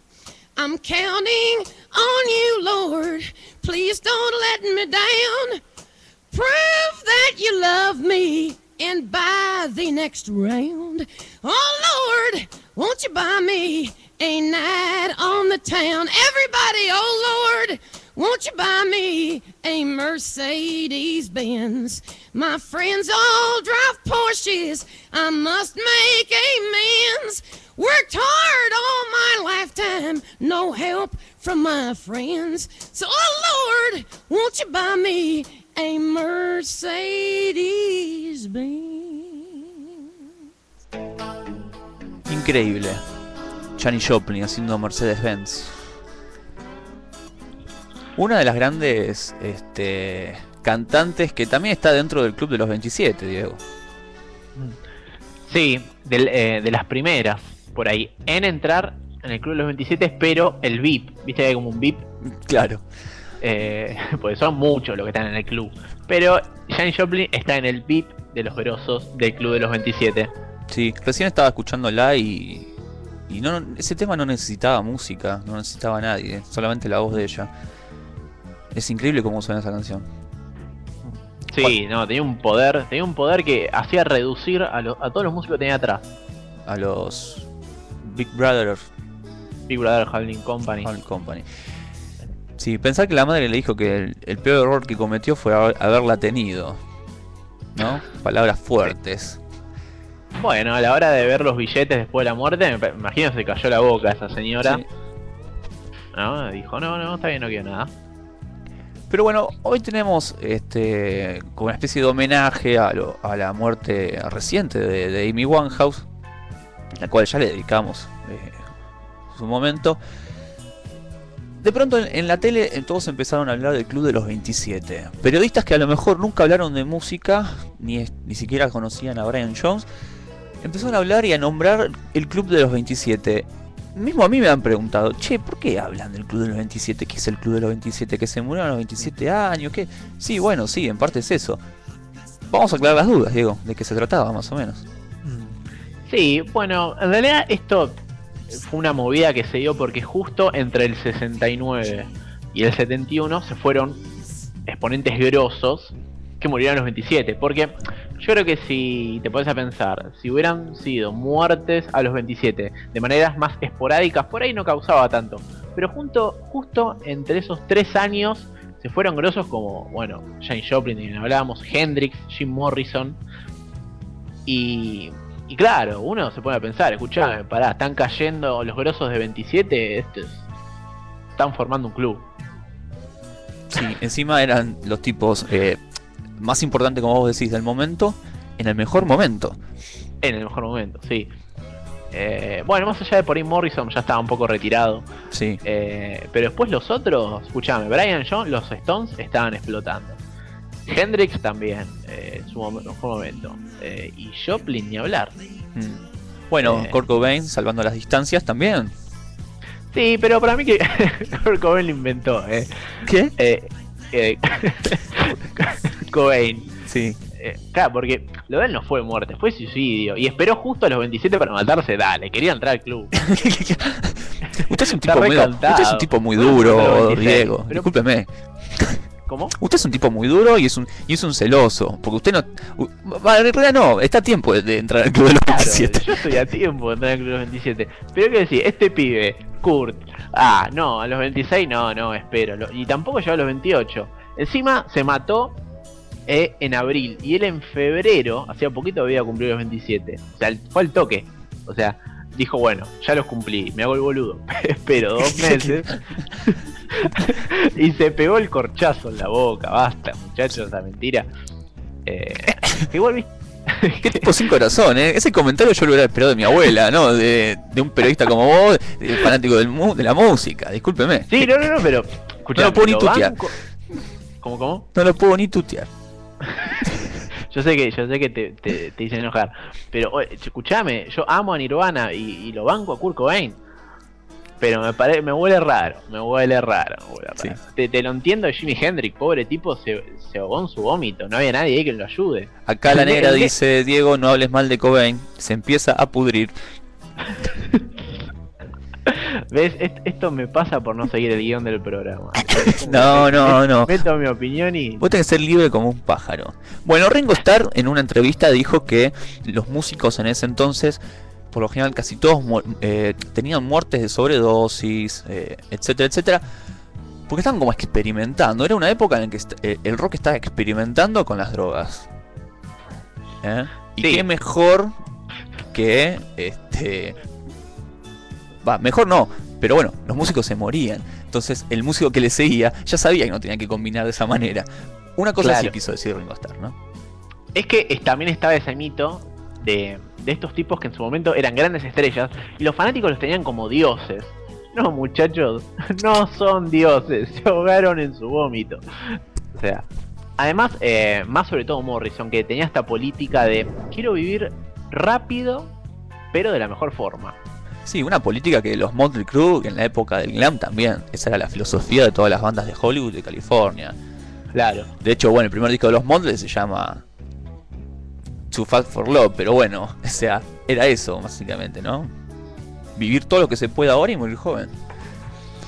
Sí, yo creo que un poco esto del Club de los 27, como decíamos, que tuvo tanto furor en el 69, el 70, se juntó con eh, todos estos mitos que nacían por esa época, como el clásico de los temas que si escuchás al revés tienen mensajes satánicos, eh, las bandas que hicieron pactos con el demonio Sí. eh, para eh, conseguir el éxito, todas esas cosas.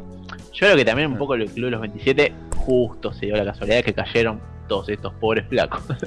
Claro, sí, bueno, un poco, un poco dice que, bueno, todo dice que comienza eh, a, a llamar la atención lo del Club 27, si bien, bueno, con el resultado de todas estas muertes, ¿no? Pero como que el pacto ese de- del diablo es una historia que ya se viene trayendo desde la época del Mississippi, el blues, por allá en el año 1900, Sí. o sea, 1930 y pico. eh, con Robert Johnson, un músico de blues que todos conocemos, eh, que se decía que del, del- de un día para el otro el tipo tenía una técnica y tenía una, un oído y una habilidad y también inventó una especie de, estilo que hoy conocemos como el blues eh, que no se podía creer, ¿no? Y se decía que él había firmado una especie de pacto con el diablo. Eh, sí, creo que un poco, viste, la prensa en ese momento que también le gustaba inventarle. No había mucha prensa en el 30, digo, con, con Robert Johnson no lo conocía nadie. No, no, no, no. no.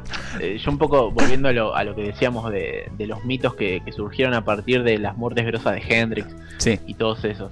Eh, ¿Te acordás que en esa época también eh, eh, era un momento donde el rock estaba muy enfren- enfrentado con los políticos? Y la prensa que estaba del lado de los políticos eh, también inventaba un poco esta- este tipo de cosas, como escribiendo como, como mal, un poco po- como queriendo ensuciarlos. Y eh, tenía un poco que ver, ¿no? Eh, lo que se decía eh, en esa época.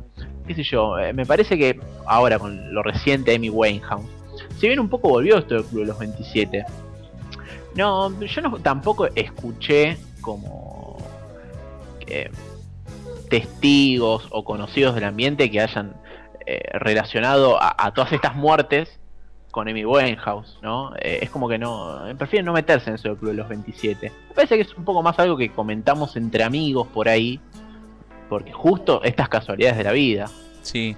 Bueno, yo llegué a escuchar en, en noticieros que mencionaban a Rodrigo, también como dentro del club de los 27. Claro, Rodrigo, Rodrigo Bueno, está también en el Club de los 27. Sí, que Sí, yo no- como de- que- Rodrigo no, porque el club, el club de los 27, vamos a ser sinceros, es para los rockeros, este, digo, es para los Sí. rockers. Rodrigo Sí, fue, intentó pagar la cuota, le dijeron, no, maestro. Sí, No. para mí tendría que haber un patoa en la puerta del club que diga no, cuarteteros no. Eh, vos escucha, no, vos afuera, pibe, con, sin zapatos no entras. Discúlpame, Eh, eh, ¿en qué idioma hablas? Claro. Acá hablamos todo inglés, dice, ¿viste? El tipo de la Sí. puerta. Hay casos raros como eh, el líder de los Manic Street Preachers Sí, que entró al club de los 27 pero nunca encontraron el cuerpo. ajá. Está desaparecido. Sí, claro. Eh, eso es para Richie Eh. James Edwards. exactamente. Este para mí, perdón que me tiente, Sí, pero es otro como Cobain que cumplió, 20 cumplió 27 y dijo acá hago la mía. espera, dice, cumplí 27. Ya sé, hago la gran Hansel y Gretel. Me voy por el bosque. Sí, igualmente eh, fue trágico lo que pasó con, con Richie Edwards porque, sí, de un día para el otro el tipo desapareció y la banda quedó como plantada, ¿no? Diciendo, loco, ¿dónde está? Y lo estuvieron buscando durante un montón de tiempo. Sí, sí, y todavía nunca, nunca encontraron el cuerpo. No. Eh, el eh, allá hablamos con mi novia también de casos de actores, ¿no? Por ejemplo, Heath Ledger del Guasón que le faltó un año para los 27. Le- se pasó un año. Se pasó un año. Se pasó, murió a los 28. Claro. Y uno que se salvó a los 27 fue Jack White de los White Stripes. Sí, pero no tenía una- vida tan extrema, ¿o sí? No, pero justo tuvo un accidente de auto a los 27. Y pobre, salió en las noticias como que la gente ya estaba diciendo como que la parca está atrás. está atrás. Creo que este tema te sensibiliza, Diego. ¿Qué dijo que la parca? Eh, no, como que todos empezaron a decir que la parca estaba atrás de Jack White. Y eso es de mala persona, Seba. Sí, sí. ¿Cómo Gente mala. Gente ma- con malas intenciones. Sí. Perdón que me ría, pero No, bueno, Eh. está bien, hay que tomarlo con humor. Eh, por ejemplo, Echo and the Bunnymen también sufrió también suceso de, de pérdida de dos integrantes a los 27 años. dos. Dos integrantes, Freddy Plus, que era saxofonista, y Pete de Freita, que bat- el baterista. El saxofonista tuvo un accidente de paracaídas. ¿Me, me puede decir qué carajo hace un saxofonista tirándose de paracaídas? Y segundo, el baterista tuvo accidente de moto. Ajá. Eh, ese te lo entiendo más que el paracaídas. Sí. Eh, una pregunta, porque eh, uno de los miembros fundadores y tecladista de los Grateful Dead, Sí. eh, Ron McKernan, que murió a los 27, no lo pusieron en el VIP. Y me parece que los Grateful Dead también, a principios de los 70, eran una gran banda. muchacho. Sí, pero me parece que los focos del escenario apuntan a Jerry García, me parece. Mm, Jerry, bueno, sí, siempre le hizo sombra a los demás. Sí. Bueno, Dave Alexander, que fue el bajista de los Stooges, también murió a los 27 años de pulmonía. Ah, sí, también. Ah, Hay, hay muchas, las, las causas de muerte también son como muy variadas, ¿no? Sí. A ver, estoy buscando alguna rara. Bueno, mira, justamente uno de mis músicos favoritos que se llama Alex Harvey, que fue un músico que lideró así la escena de glam de, de los Estados Unidos. Él, es, él era escocés, ¿no? Pero pegó muy fuerte en los Estados Unidos y en parte de Europa. Y a él le agarró. Él murió arriba del escenario. Le agarró. Un, se electrocutó con un micrófono. Y murió a los 27 años. Pobre, pobre pibe. ¿Sí? ¿Estás buscando o qué? Diego. Me, ent- me tenté con algunos. La negra dice, yo no puedo creer que hace 5 minutos dijo, estamos haciendo un programa serio. Para de reírte, digo, dice la negra. No, que Sí, se ría. eh, la, la risa nah, está bien. Eh, el guitarrista de Big Star es gracioso, Sí, pero estaba hablando por teléfono en una cabina sí. y lo atropelló un auto. Ah, mira. Eso es mala leche. Eso es que te obliguen a entrar al club. No está bueno que te obliguen a entrar al club. No, no, no. no. Uno tiene que entrar la porque gente- quiere.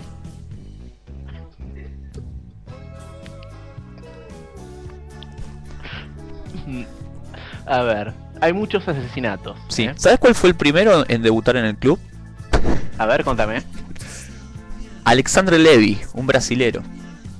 Murió el 17 Sí. de enero de 1892. Fue compositor. Murió a los 27 años, sí. Sí, sí, sí. Eh, No se sabe de qué murió, Ah, porque fue en 1892. claro. eh, ah. Hace bastante. Pero él fue bastante. como el fundador de esto. Claro. ¿Sabes quién murió antes de Amy Winehouse? ¿Quién? ¿Quién fue el, el último socio antes de Amy Winehouse? ahora te reís vos, eh. Sí, bueno, porque hay que tomarlo con humor esto, si no es un embole. Sí. Lily Bien. Tembo. Ah, eh, con ese nombre me suena a Eh, de- sí, Zambiana la mina. Zambiana. Sí. Este. Bueno, murió a los 27, murió de gastritis. Pobre. Sí. Se ve que Eh, en Zambia este, la gastritis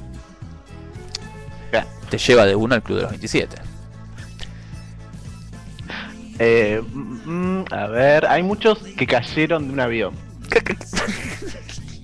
Bueno, hay una muerte muy extraña que fue la de Mamonas Asesinas. ¿Te acordás la banda brasilera? No, No puedes ni hablar, digo. no, contame. El tema- eh, no, bueno, Mamonas Asesinas que me pongo de pie, que es una de las bandas que más me gustan. eh, era una banda que la estaba pegando. Era a principios de los 90, era la banda del momento, MTV de Brasil, los pasaban por todos lados, tenían éxitos Sí. como Vira Vira o Robocop Gay, eran como las mejores canciones. Y de pronto estaban en un avión, toda la banda, creo que eran 6, 7, y la banda, eh, el avión se estrella y mueren todos instantáneamente. Uh. Qué bajón. Algunos entraron al Club 27, pasa que había gente Claro. de 32, 33, 27, 26, ¿no? Algunos entraron. Que venían arrastrando, ¿no? Ya. Eh, fue como el final de la película Casi Famosos, Sí, ¿no? Están todos por morir en, en- en el avión y el batero confiesa que es gay. Em, Sabes que en la tele están dando un poco de lo que hablábamos. eh, bueno, ahora seguramente van a empezar a pasar documentales. Seguramente Infinito va a llenarlo. esto. sí. Pero están dando una película que se estrenó, se estrenó hace poco con Megan Fox. Que es sobre una banda de rock que hace un pacto con el demonio para alcanzar el éxito. Ah, la vi. ¿La viste? Es Sí, malísima. es muy mala. Es muy mala la Sí, película. es muy mala. Eh, y tiene un poco de esto que hablábamos de, de ritos y, y estas cosas que se pasaban en, aquellos años de los Sí. 70, donde se formó el Club de los 27. Sí, la bajista de Hole también falleció a los 27 años. Ah, sí, también, también. eh, me sorprendió. Lo, Sí. El otro día, eh, viendo la lista, después de lo de Emi, me, me- me sorprendió. Me había olvidado yo de ese Sí, caso. sobredosis de, de heroína. Está bien. Eh, el bajista de los Stooges. Sí, lo había nombrado hace un rato. Perdón. No, no, no. Perdón. no, no, está bien. Se re- Viste que se van repitiendo, ¿no? es que tenemos la misma lista. La misma lista, claro. Entonces se van repitiendo y lo estamos diciendo de manera salteada. Porque fueron tantos que tuvimos que hacer una lista. Eh, Pero bueno, hubo mucha gente que murió. ¿Querés decirnos uno más, Diego? Mm, ¿Sabes qué me pareció raro? Sí. Que esperaba ver en esta lista más raperos. No, no, porque está el, el- el mito de, de los raperos que entre pandillas se asesinan entre ellos. Como, qué sé yo, Tupac a qué edad murió, por ejemplo. Y me estás ¿La poniendo un aprieto, no me acuerdo la edad que tenía Tupac. Pero, Pero te lo busco. bueno, Te lo busco, lo googleo, lo googleamos. a ver, 50 Cent también casi entra. A ver, en el 96 murió y tenía... Ah, ya lo encontré. ¿Tupac está buscando? Ah, mirá, tenía 25 Tupac. Eh, Claro. Nosotros estábamos deseando que, que, lle- que hubieran llegado a los 27. O sea, uy, por poco. Eso- Claro. claro. Che, uh, este te faltaban 3 años. Claro, es como que alguno decís, loco, se faltaba uno o dos para entrar al club, es un Sí. bajón. Sí, Eh, bueno, pobre Tupac, ¿no? Que le metieron como 20 balazos en la espalda. Sí, Tupac, Tupac, Tupac, así le dieron, dispararon. muy bien, muy bien ahí con el chiste. Y a uno, a 50 Cent, le metieron 8 balazos y no lo pudieron de- derrumbar, ¿no? Sobrevivió. No, bueno, también ese pibe es un ropero. Sí, es un hijo de puta, Eh. 8 balazos y el tipo sobrevivió. Sí. Eh, pero no, no tengo así como otro más eh, tan, tan, pero tan relevante. Bueno, Pero sería bueno también eh, buscar de los que se salvaron, ¿eh? como te conté, Jack Wild y esos. Voy a, voy a ver qué encuentro después. bueno, vamos con un poco de música. Vamos a recordarlos. Los recordamos obviamente con un poco de humor para reírnos. Si no, el programa de hoy va a ser un, es un bajón, ¿o no? Sí, no, no, O sea, muchachos. todo mal. Este, así que bueno, vamos a escuchar un poco de música, vamos a recordar a estos grandes músicos que dejaron un legado. Eh, arrancamos con Jimi Hendrix, uno de los grandes músicos que sacó cuatro discos donde ahí explicaba un poco cómo se tocaba la guitarra. Y después seguimos con Nirvana, otro gran músico que lo que hizo fue cortar con esto del pop y comenzar una nueva era con la música alternativa.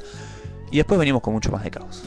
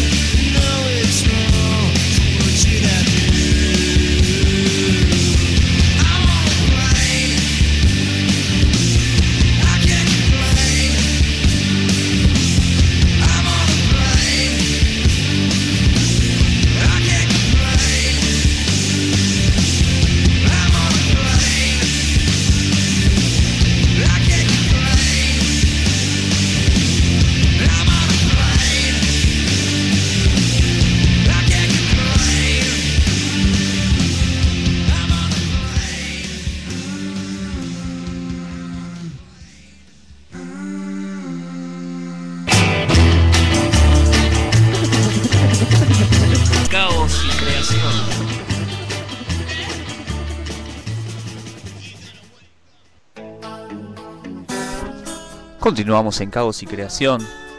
9 y 20 de la noche. Contentos y felices.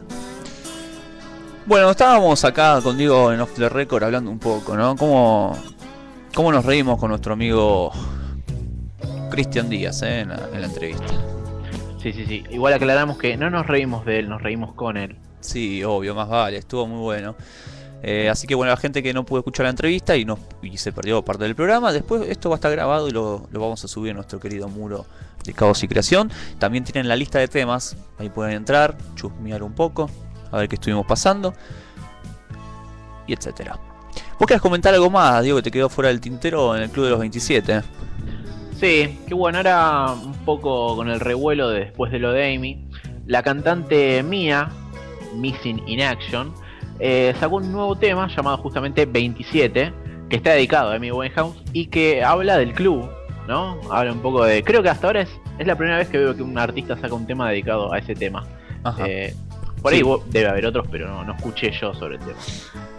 Eh, así que está dando vueltas ahí por, por la web, lo pueden conseguir y lo escuchan. Mm. El nuevo tema de Mía se llama 27 y no sé, no, no vi la letra traducida bien sobre lo que, lo que dice, pero chusme, chusme. Bueno, ya que estábamos hablando del Club de los 27, eh, eh, para los que les gusta el blues o no conocen, tienen a Robert Johnson, que es el, aquel personaje que estábamos hablando hace un rato, que, que fue como el que inició esto del pacto con el diablo para obtener eh, talento, fama, etcétera, etcétera. Eh, él escribió varias canciones, sobre todo hay una que se llama eh, Crossroads, que es una canción que se volvió como un clásico dentro del blues. De hecho, la Eric Clapton en esta última gira, eh, los Rolling Stones, etcétera, etcétera, de músicos. Y habla un poquito de lo que fue ese encuentro con el diablo, ¿no? Así que ahí tenemos otro músico más que, que habla sobre el tema. Eh, Tenemos el momento para recomendar algunas páginas para la gente que está en la computadora, enfrente de la máquina y siempre Sí. dice, che, no sé dónde entrar, ¿qué hago? Bueno, nosotros te vamos a recomendar algunas páginas. Exactamente. Eh, ¿Querés que empiece? Y bueno, dale. Eh, dale. Bueno, para los que son así como morbosos de buscar eh, los puntajes o las calificaciones de, de discos, de bandas, de todas esas cosas, hay una página que se encarga de, de- de juntar todas las críticas de todos los medios. Ajá. Y, y mira, te explico lo que hace. La, la página se llama así, Metacritic. Sí. Así como suena, Metacritic, con C al final.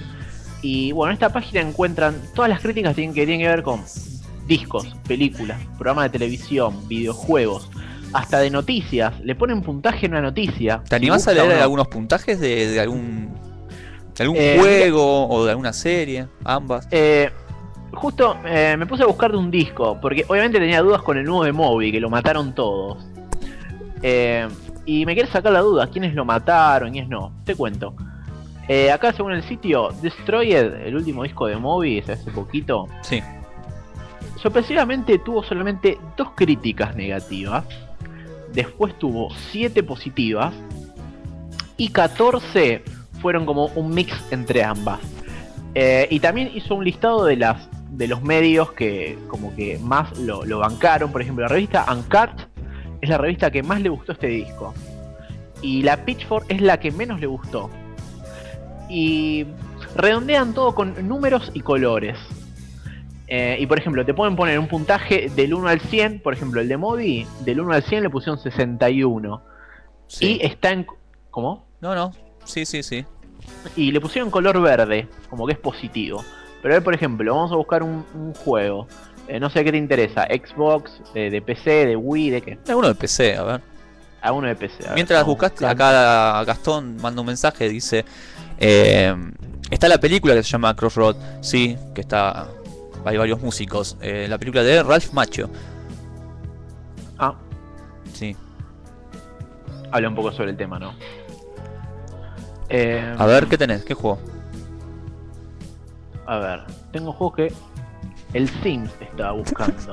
No conoces ningún juego, Diego. estás viejo. Eso significa que estás viejo. no, yo, yo me quedé en el Duke Nukem. Bueno, vos te reís. Megadeth hizo un tema para ese juego. para el Duke Nukem. ¿Sí? Y eh, tenía mucho rock ese juego. ese fue el perro. Sí, sí, está acá el perro. Está ahí. Es un Eh, efecto que tengo acá en la compu. Acá, mira, el videojuego Transformers. Eh, para la Wii. Eh, tuvo cero calificaciones positivas. Ah, un juego de mierda. Eh, un juego de mierda. Tiene 8 medios dijeron que es pésimo. Y otros dos medios dijeron que es más o menos. Y del 1 al 100 le pusieron 36 en color rojo. O sea, es feo mal. el color rojo. Es feo, ¿no? El videojuego de Transformers es malísimo. ¿Alguna vez tuviste uh, un color rojo en el boletín, Diego? Em, y mira, eso mejor no te lo cuento al aire. Eh, ¿Por qué? No colores rojos. ¿Sí tuviste no tuviste?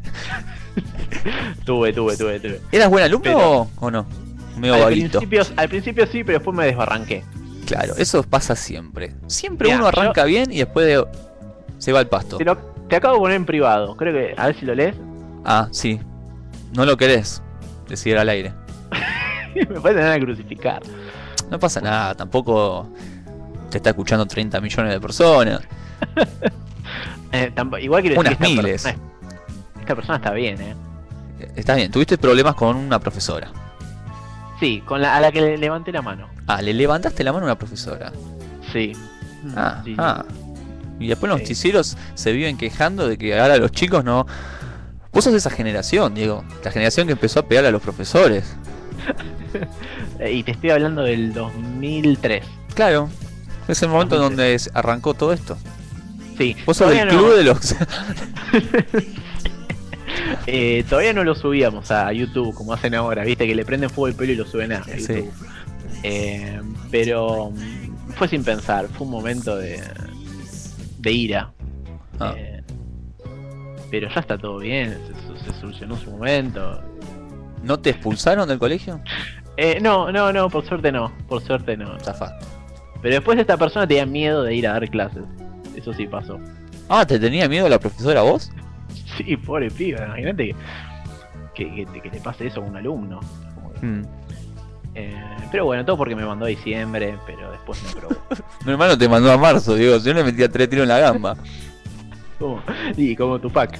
Claro, Ajá. Tupac, Tupac, Tupac. Bueno, Ah, tengo una página para recomendar. Si nos estamos yendo a la mierda. Tengo una página para recomendar que se llama. Porque a nosotros nos gusta mucho eh, bajar mu- descargas directas, ¿no? Bajar cosas de descarga directa. sí, nos Y- encanta. Nosotros hi- hicimos una votación, Diego, ¿te acordás? Sí, ese, ese papel. Estoy atragantado. Hicimos una Claro. votación Sí, sí. y Mediafire ganó como la mejor página para descargar. Mirá vos. Bueno, les paso un dato. Existe una página que se llama todomediafire.com.ar. Eh, eso es, es la solución a todo. ¿Viste? Así que entran ahí. Tienen una especie de foro con películas, música, documentos, series. Bueno, lo que estamos todos acostumbrados. Y obviamente todo en Mediafire. Así podemos bajar varios links a la vez. Eh, sí, porque además no. Si bien Mega Upload también es rápido, también te da como un, un límite de, de descarga. Sí, Llega un momento que te corta, pero Mediafire es. es infinito. sí. Todo mediafire.com.ar. Ahí entra. ¿Tienes alguna paginita más? No. Bueno, yo sí, tengo una más. tengo una más. Para los fanáticos de Mike Patton, les paso un dato. A ver. Bueno, todos sabemos que Mike Patton es uno de esos músicos que tiene cientos de bandas eh, paralelas, etcétera, etcétera, con diferentes artistas. Eh, la página se llama michaelpatton.blogspot.com. ¿Anotó, señora? La repito. michaelpatton.blogspot.com. Tienen todo para Ah, descargar en MP3. Todas las bandas que Mike Patton hizo. Ahora la- las pegamos en el muro igualmente, ¿eh? Sí, sí, sí, en el No muro. se preocupe. En el muro de los lamentos. Ahí van los links. Este, así que bueno, ahí les dejamos unas unas cosillas para que puedan descargar. Bueno, vamos a escuchar un poco de música y después al regreso venimos con Tuti, que tenemos los lados B, el lado oscuro de los simples. Mm, Hoy tenemos Eh, música jugosa. Sí, bastante. Nada, tenemos dos cosas que bastante diferentes entre sí. Hay para, para dos gustos variados. Y eso es lo bueno. Eso es lo bueno. Vamos a escuchar lo nuevo de Catupecu Machu. Que acaba de salir. ¿Cuándo salió, Diego, esto? ¿Esta semana? Eh, sí, eh, a lo largo de esta semana se dio a conocer el nuevo video de, obviamente, el nuevo tema. Que va a formar parte del nuevo disco de Catupecu. Que también faltan. eh, pasa como el de Noel. Sale el single y todavía faltan como cuatro meses para que salga el disco. Está bien, así vamos, ¿no? Calentando motores. Sí. El disco se, va, Eh, se va a llamar El Mezcal y la Cobra. Sí, vienen con estos títulos así como peliculeros últimamente. Sí. Bueno, vamos a escucharlos y después al resto tenemos más música. Esto es Metrópolis Nueva, lo nuevo de Catupecu Machu.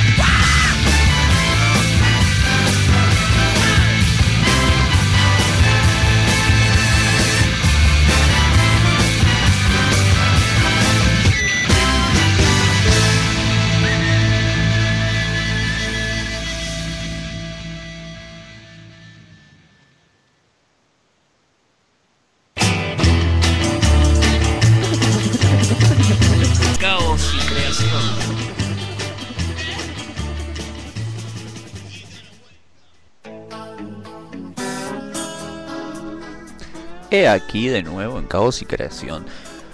Bueno, le mandamos saludos a Jazmín que está también de otro lado escuchando el programa y, y que recién dijo que bueno, eh, anotó la página de MyPatton. Muy bien, así me gusta. Bueno, Hay que hacer la tarea. perfecto. Y también la negra dice, eh, estoy hecha mierda. Entendí para los fanáticos de Mac Pato. No, imagínate si pasábamos Mac Pato, digo. sí. Eh, ¿Quién te dice algún día, eh? ¿Quién te dice? Este, che, muy bueno el disco. eh, a mí me encanta, estábamos hablando el, el de los fabulosos Kyla que escuchamos recién, Amnesia. Sí, Fabulosos Calavera es un disco obligado eh, para escucharlo. Eh, para el que se cree que los Cadillacs es una banda de, de cumpleaños de 15, eh, no, nada. Escuchen de Rey Azúcar hasta el final, esos discos son terribles. Sí, pero este, este último que vos dijiste, para mí tiene todo. Es todo. Es como. Mm, Es como que desde que se formaron hasta ese disco, los tipos estuvieron estudiando, estudiando, estudiando, estudiando. Y ese disco fue como sentarse a rendir el examen. Fabulosos pasaron- Calavera, ¿Eh? eh, te referís a Fabulosos Calavera. Sí, Ca- Cal- eh, Fabulosos Calavera me parece una de las obras maestras de- del rock nacional. Eh, es completo, tiene todo, las canciones. Eh, Bueno. Cuando lo escuché me hizo, me hizo acordar mucho a Mr. Bango. Es muy Mr. Bango el disco. Es verdad. Bueno, eh, es una banda que Flavio le, a Flavio le encanta.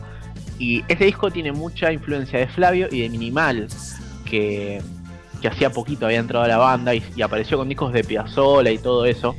Y es como que se juntó con Flavio y juntos, eh, más o menos, llevaron el rumbo para ese lado. Y Vicentico se hizo muy fan de, de toda esta influencia de Minimal, que después justamente se terminó haciendo el tatuaje de pez. Ajá, sí, es verdad. Sí. Me acuerdo que cuando, antes que salga este disco, la- los afiches de promoción, a ver si vos me ayudás, decían algo así como el mejor disco de la historia, ¿no? Algo así, como, como el disco de Fey No More, ¿no? Haciendo alusión al disco de Fey No More. Algunos Fear. Eh, Sí, sí, hubo una movida de Sí. prensa, ¿no? Interesante. sí, Eh, bueno, es un disco que recomendamos escuchar, por favor, eh. completo, completo. Completo. Bueno, estamos en el lado oscuro de los simples. Una sección que nos gusta. Porque nos gusta los simples. ¿A quién no le gustan los simples, Diego? A todos, a todos, a todos nos, eh, nos encanta porque son cortitos y al, y al pie. Claro. Y porque te sorprende. O sea, escuchás el hit, escuchás el tema que pasan en la radio y además te regala una sorpresa. Que ese es el lado B, ese tema oculto, es el, ese tema que está del otro lado, haciéndole un poco el aguante al gran hit. Hay que tener huevos para hacer canción y estar como lado B de un gran hit.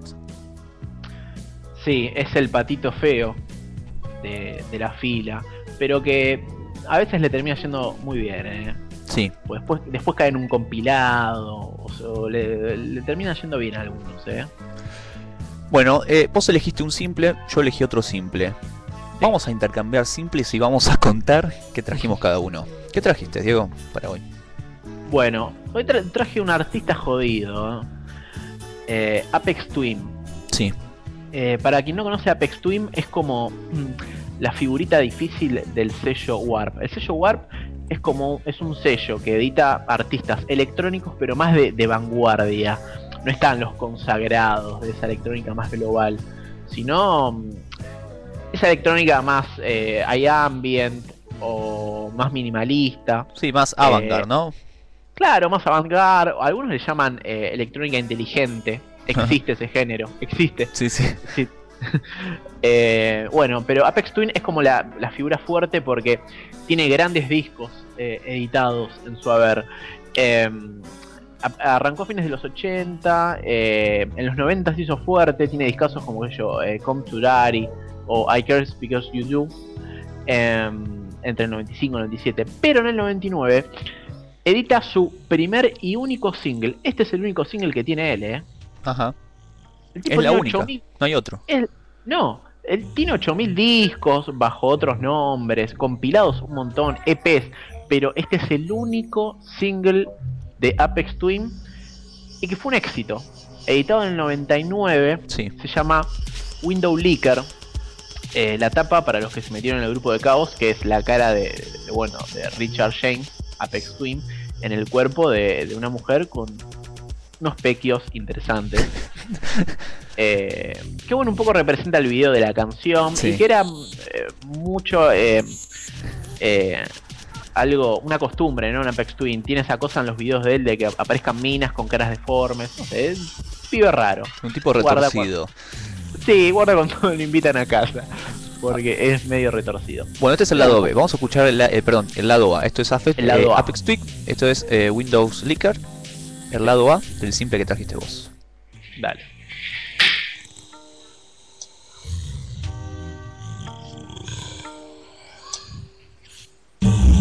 Bueno,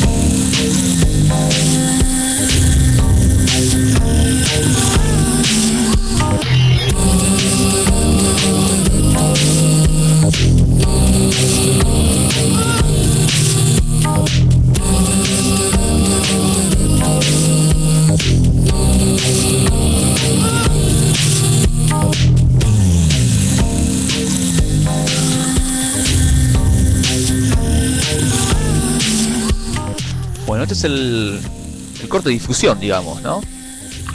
Sí, el lado A, el tema conocido, que aclaramos, eh, no participa de ningún disco, no es que hace difusión de un disco, es un single, single, o sea, no, no promociona nada. Fue Claro. editado solamente en este formato esta canción. Eh, bueno, la canción fue un éxito, este lado A se vendió, la gente le encantó, tuvo un video muy famoso, pero pasamos al lado B. Sí. El lado B, esta sí es una rareza. Eh, no sé cómo lo vamos a, a nombrar al tema. eh, porque es una, e- una ecuación. Claro. Es, es una ecuación eh, ma- matemática. Bueno, yo no cuando sé. conseguí el tema lo conseguí bajo el nombre de Strange Formula.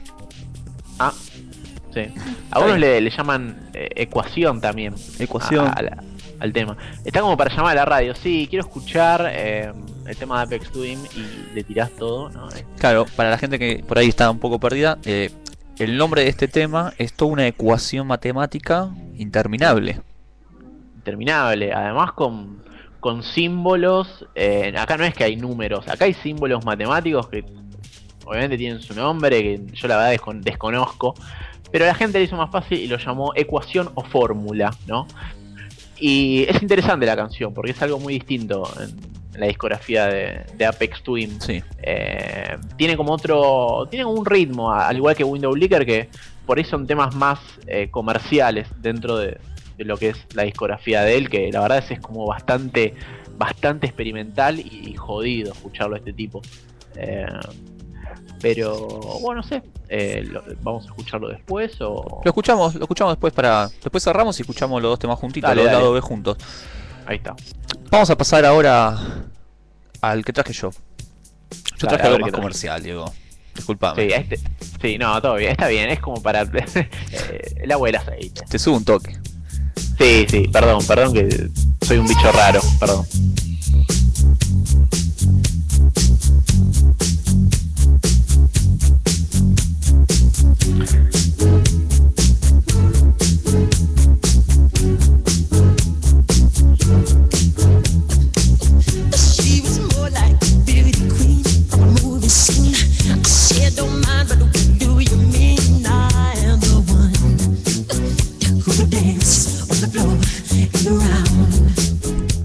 Bueno, lo, lo que traje ya todos lo conocemos. Es el clásico Billie Jean de Michael Jackson. Sí, Billy Pantalón, amigos. Billy Pantalón, claro. Este, bueno, porque es uno de los simples más, más conocidos de Michael Jackson. Además tiene 10 millones de simples. Pero este como es, es el tema que todo fanático está esperando que Michael haga en vivo. O que en, en su momento cuando estaba vivo. Este, porque era el momento donde él se lucía, donde él bailaba. Pero Billie Jean, bueno, es una canción que salió en el disco Thriller. Eh, Thriller tuvo un montón de cortes de difusión, tuvo alrededor de 5 temas como corte de difusión y es un disco que tiene 9 canciones, o sea, bien. claro. Y es por como ot- que. sí, casi todo el disco. No, sí, casi se puede decir que lo cortaron en partes al disco. Claro. Eh, este creo que fue el tercer simple que, que salió como a representar un poco lo que fue Thriller. Eh, esta canción es interesante porque es una canción que habla sobre una mina que acosaba a Michael Jackson todo el tiempo. A tal punto que un día la mina estaba sentada en la cama mirándolo mientras él dormía. Eh, era una mina que estaba totalmente enferma y lo seguía por toda la ciudad reclamándole el apellido a un hijo del cual ella decía que lo había tenido con él. Obviamente Michael Jackson se negaba a esto y le agarró mucho miedo y en base a ese miedo que él tenía, lo que hizo fue escribirlo y plasmarlo en una letra que es lo que habla Billie Jean. Billie Jean es un nombre ficticio, eh, vendría, en vez de ponerle Michael Jackson le puso Billie Jean como representación de una persona que le sucedía, digamos, lo mismo que le pasó a él. Lo interesante con la música, eh, o sea, la letra es de Michael la música es de un amigo de Michael. Estaban en un bar y se le había ocurrido el ritmo. Entonces fueron a la casa de Michael, lo grabaron en un demo y se lo presentaron a Quincy Jones, que fue el productor de, de este disco, ¿no? Thriller. A Quincy le gustó, le dijo que le, lo único que le cambiaba era un poco la introducción, porque decía que era muy larga la introducción de Billie Jean. Ajá. Y Michael Jackson le dijo, no, quiero que sea larga, porque quiero bailar. Y siempre Claro. que Michael Jackson decía, tengo ganas de bailar, ya no había nada más que agregar. Quincy Jones decía, Claro. tenés razón. Entonces dejaron la introducción. Claro. Tiene una de las líneas de bajo más conocidas del soul. Eso no tenemos dudas, Diego. Sí, eh, no le podemos criticar absolutamente nada. eh, es, eh, es intocable. Sí, esa línea de bajo tardó alrededor de 3-4 horas en grabarse. Qué presión, eh, grabar Sí. para de. Y bueno, y finalmente el tema quedó y salió a la calle y fue un boom. Y es un tema que todos conocemos y que escuchamos esos, no sé, 10 primeros segundos y ya sabemos que es Billie Jean. Y, y todo un éxito. Ese para mí es la cara A que traje para el día de hoy. Michael Jackson, Billie Jean del disco Thriller. Perfecto. Ahora pasamos al patito feo del asunto. Claro. ¿Qué canción puede acompañar a un tema como Billie Jean? Bueno, hay una canción que se llama Can Out of the Rain, que es una canción que eh, no estuvo incluida en Thriller y tampoco estuvo incluida en los simples que salieron en Inglaterra, solamente en el simple que salió en los Estados Unidos.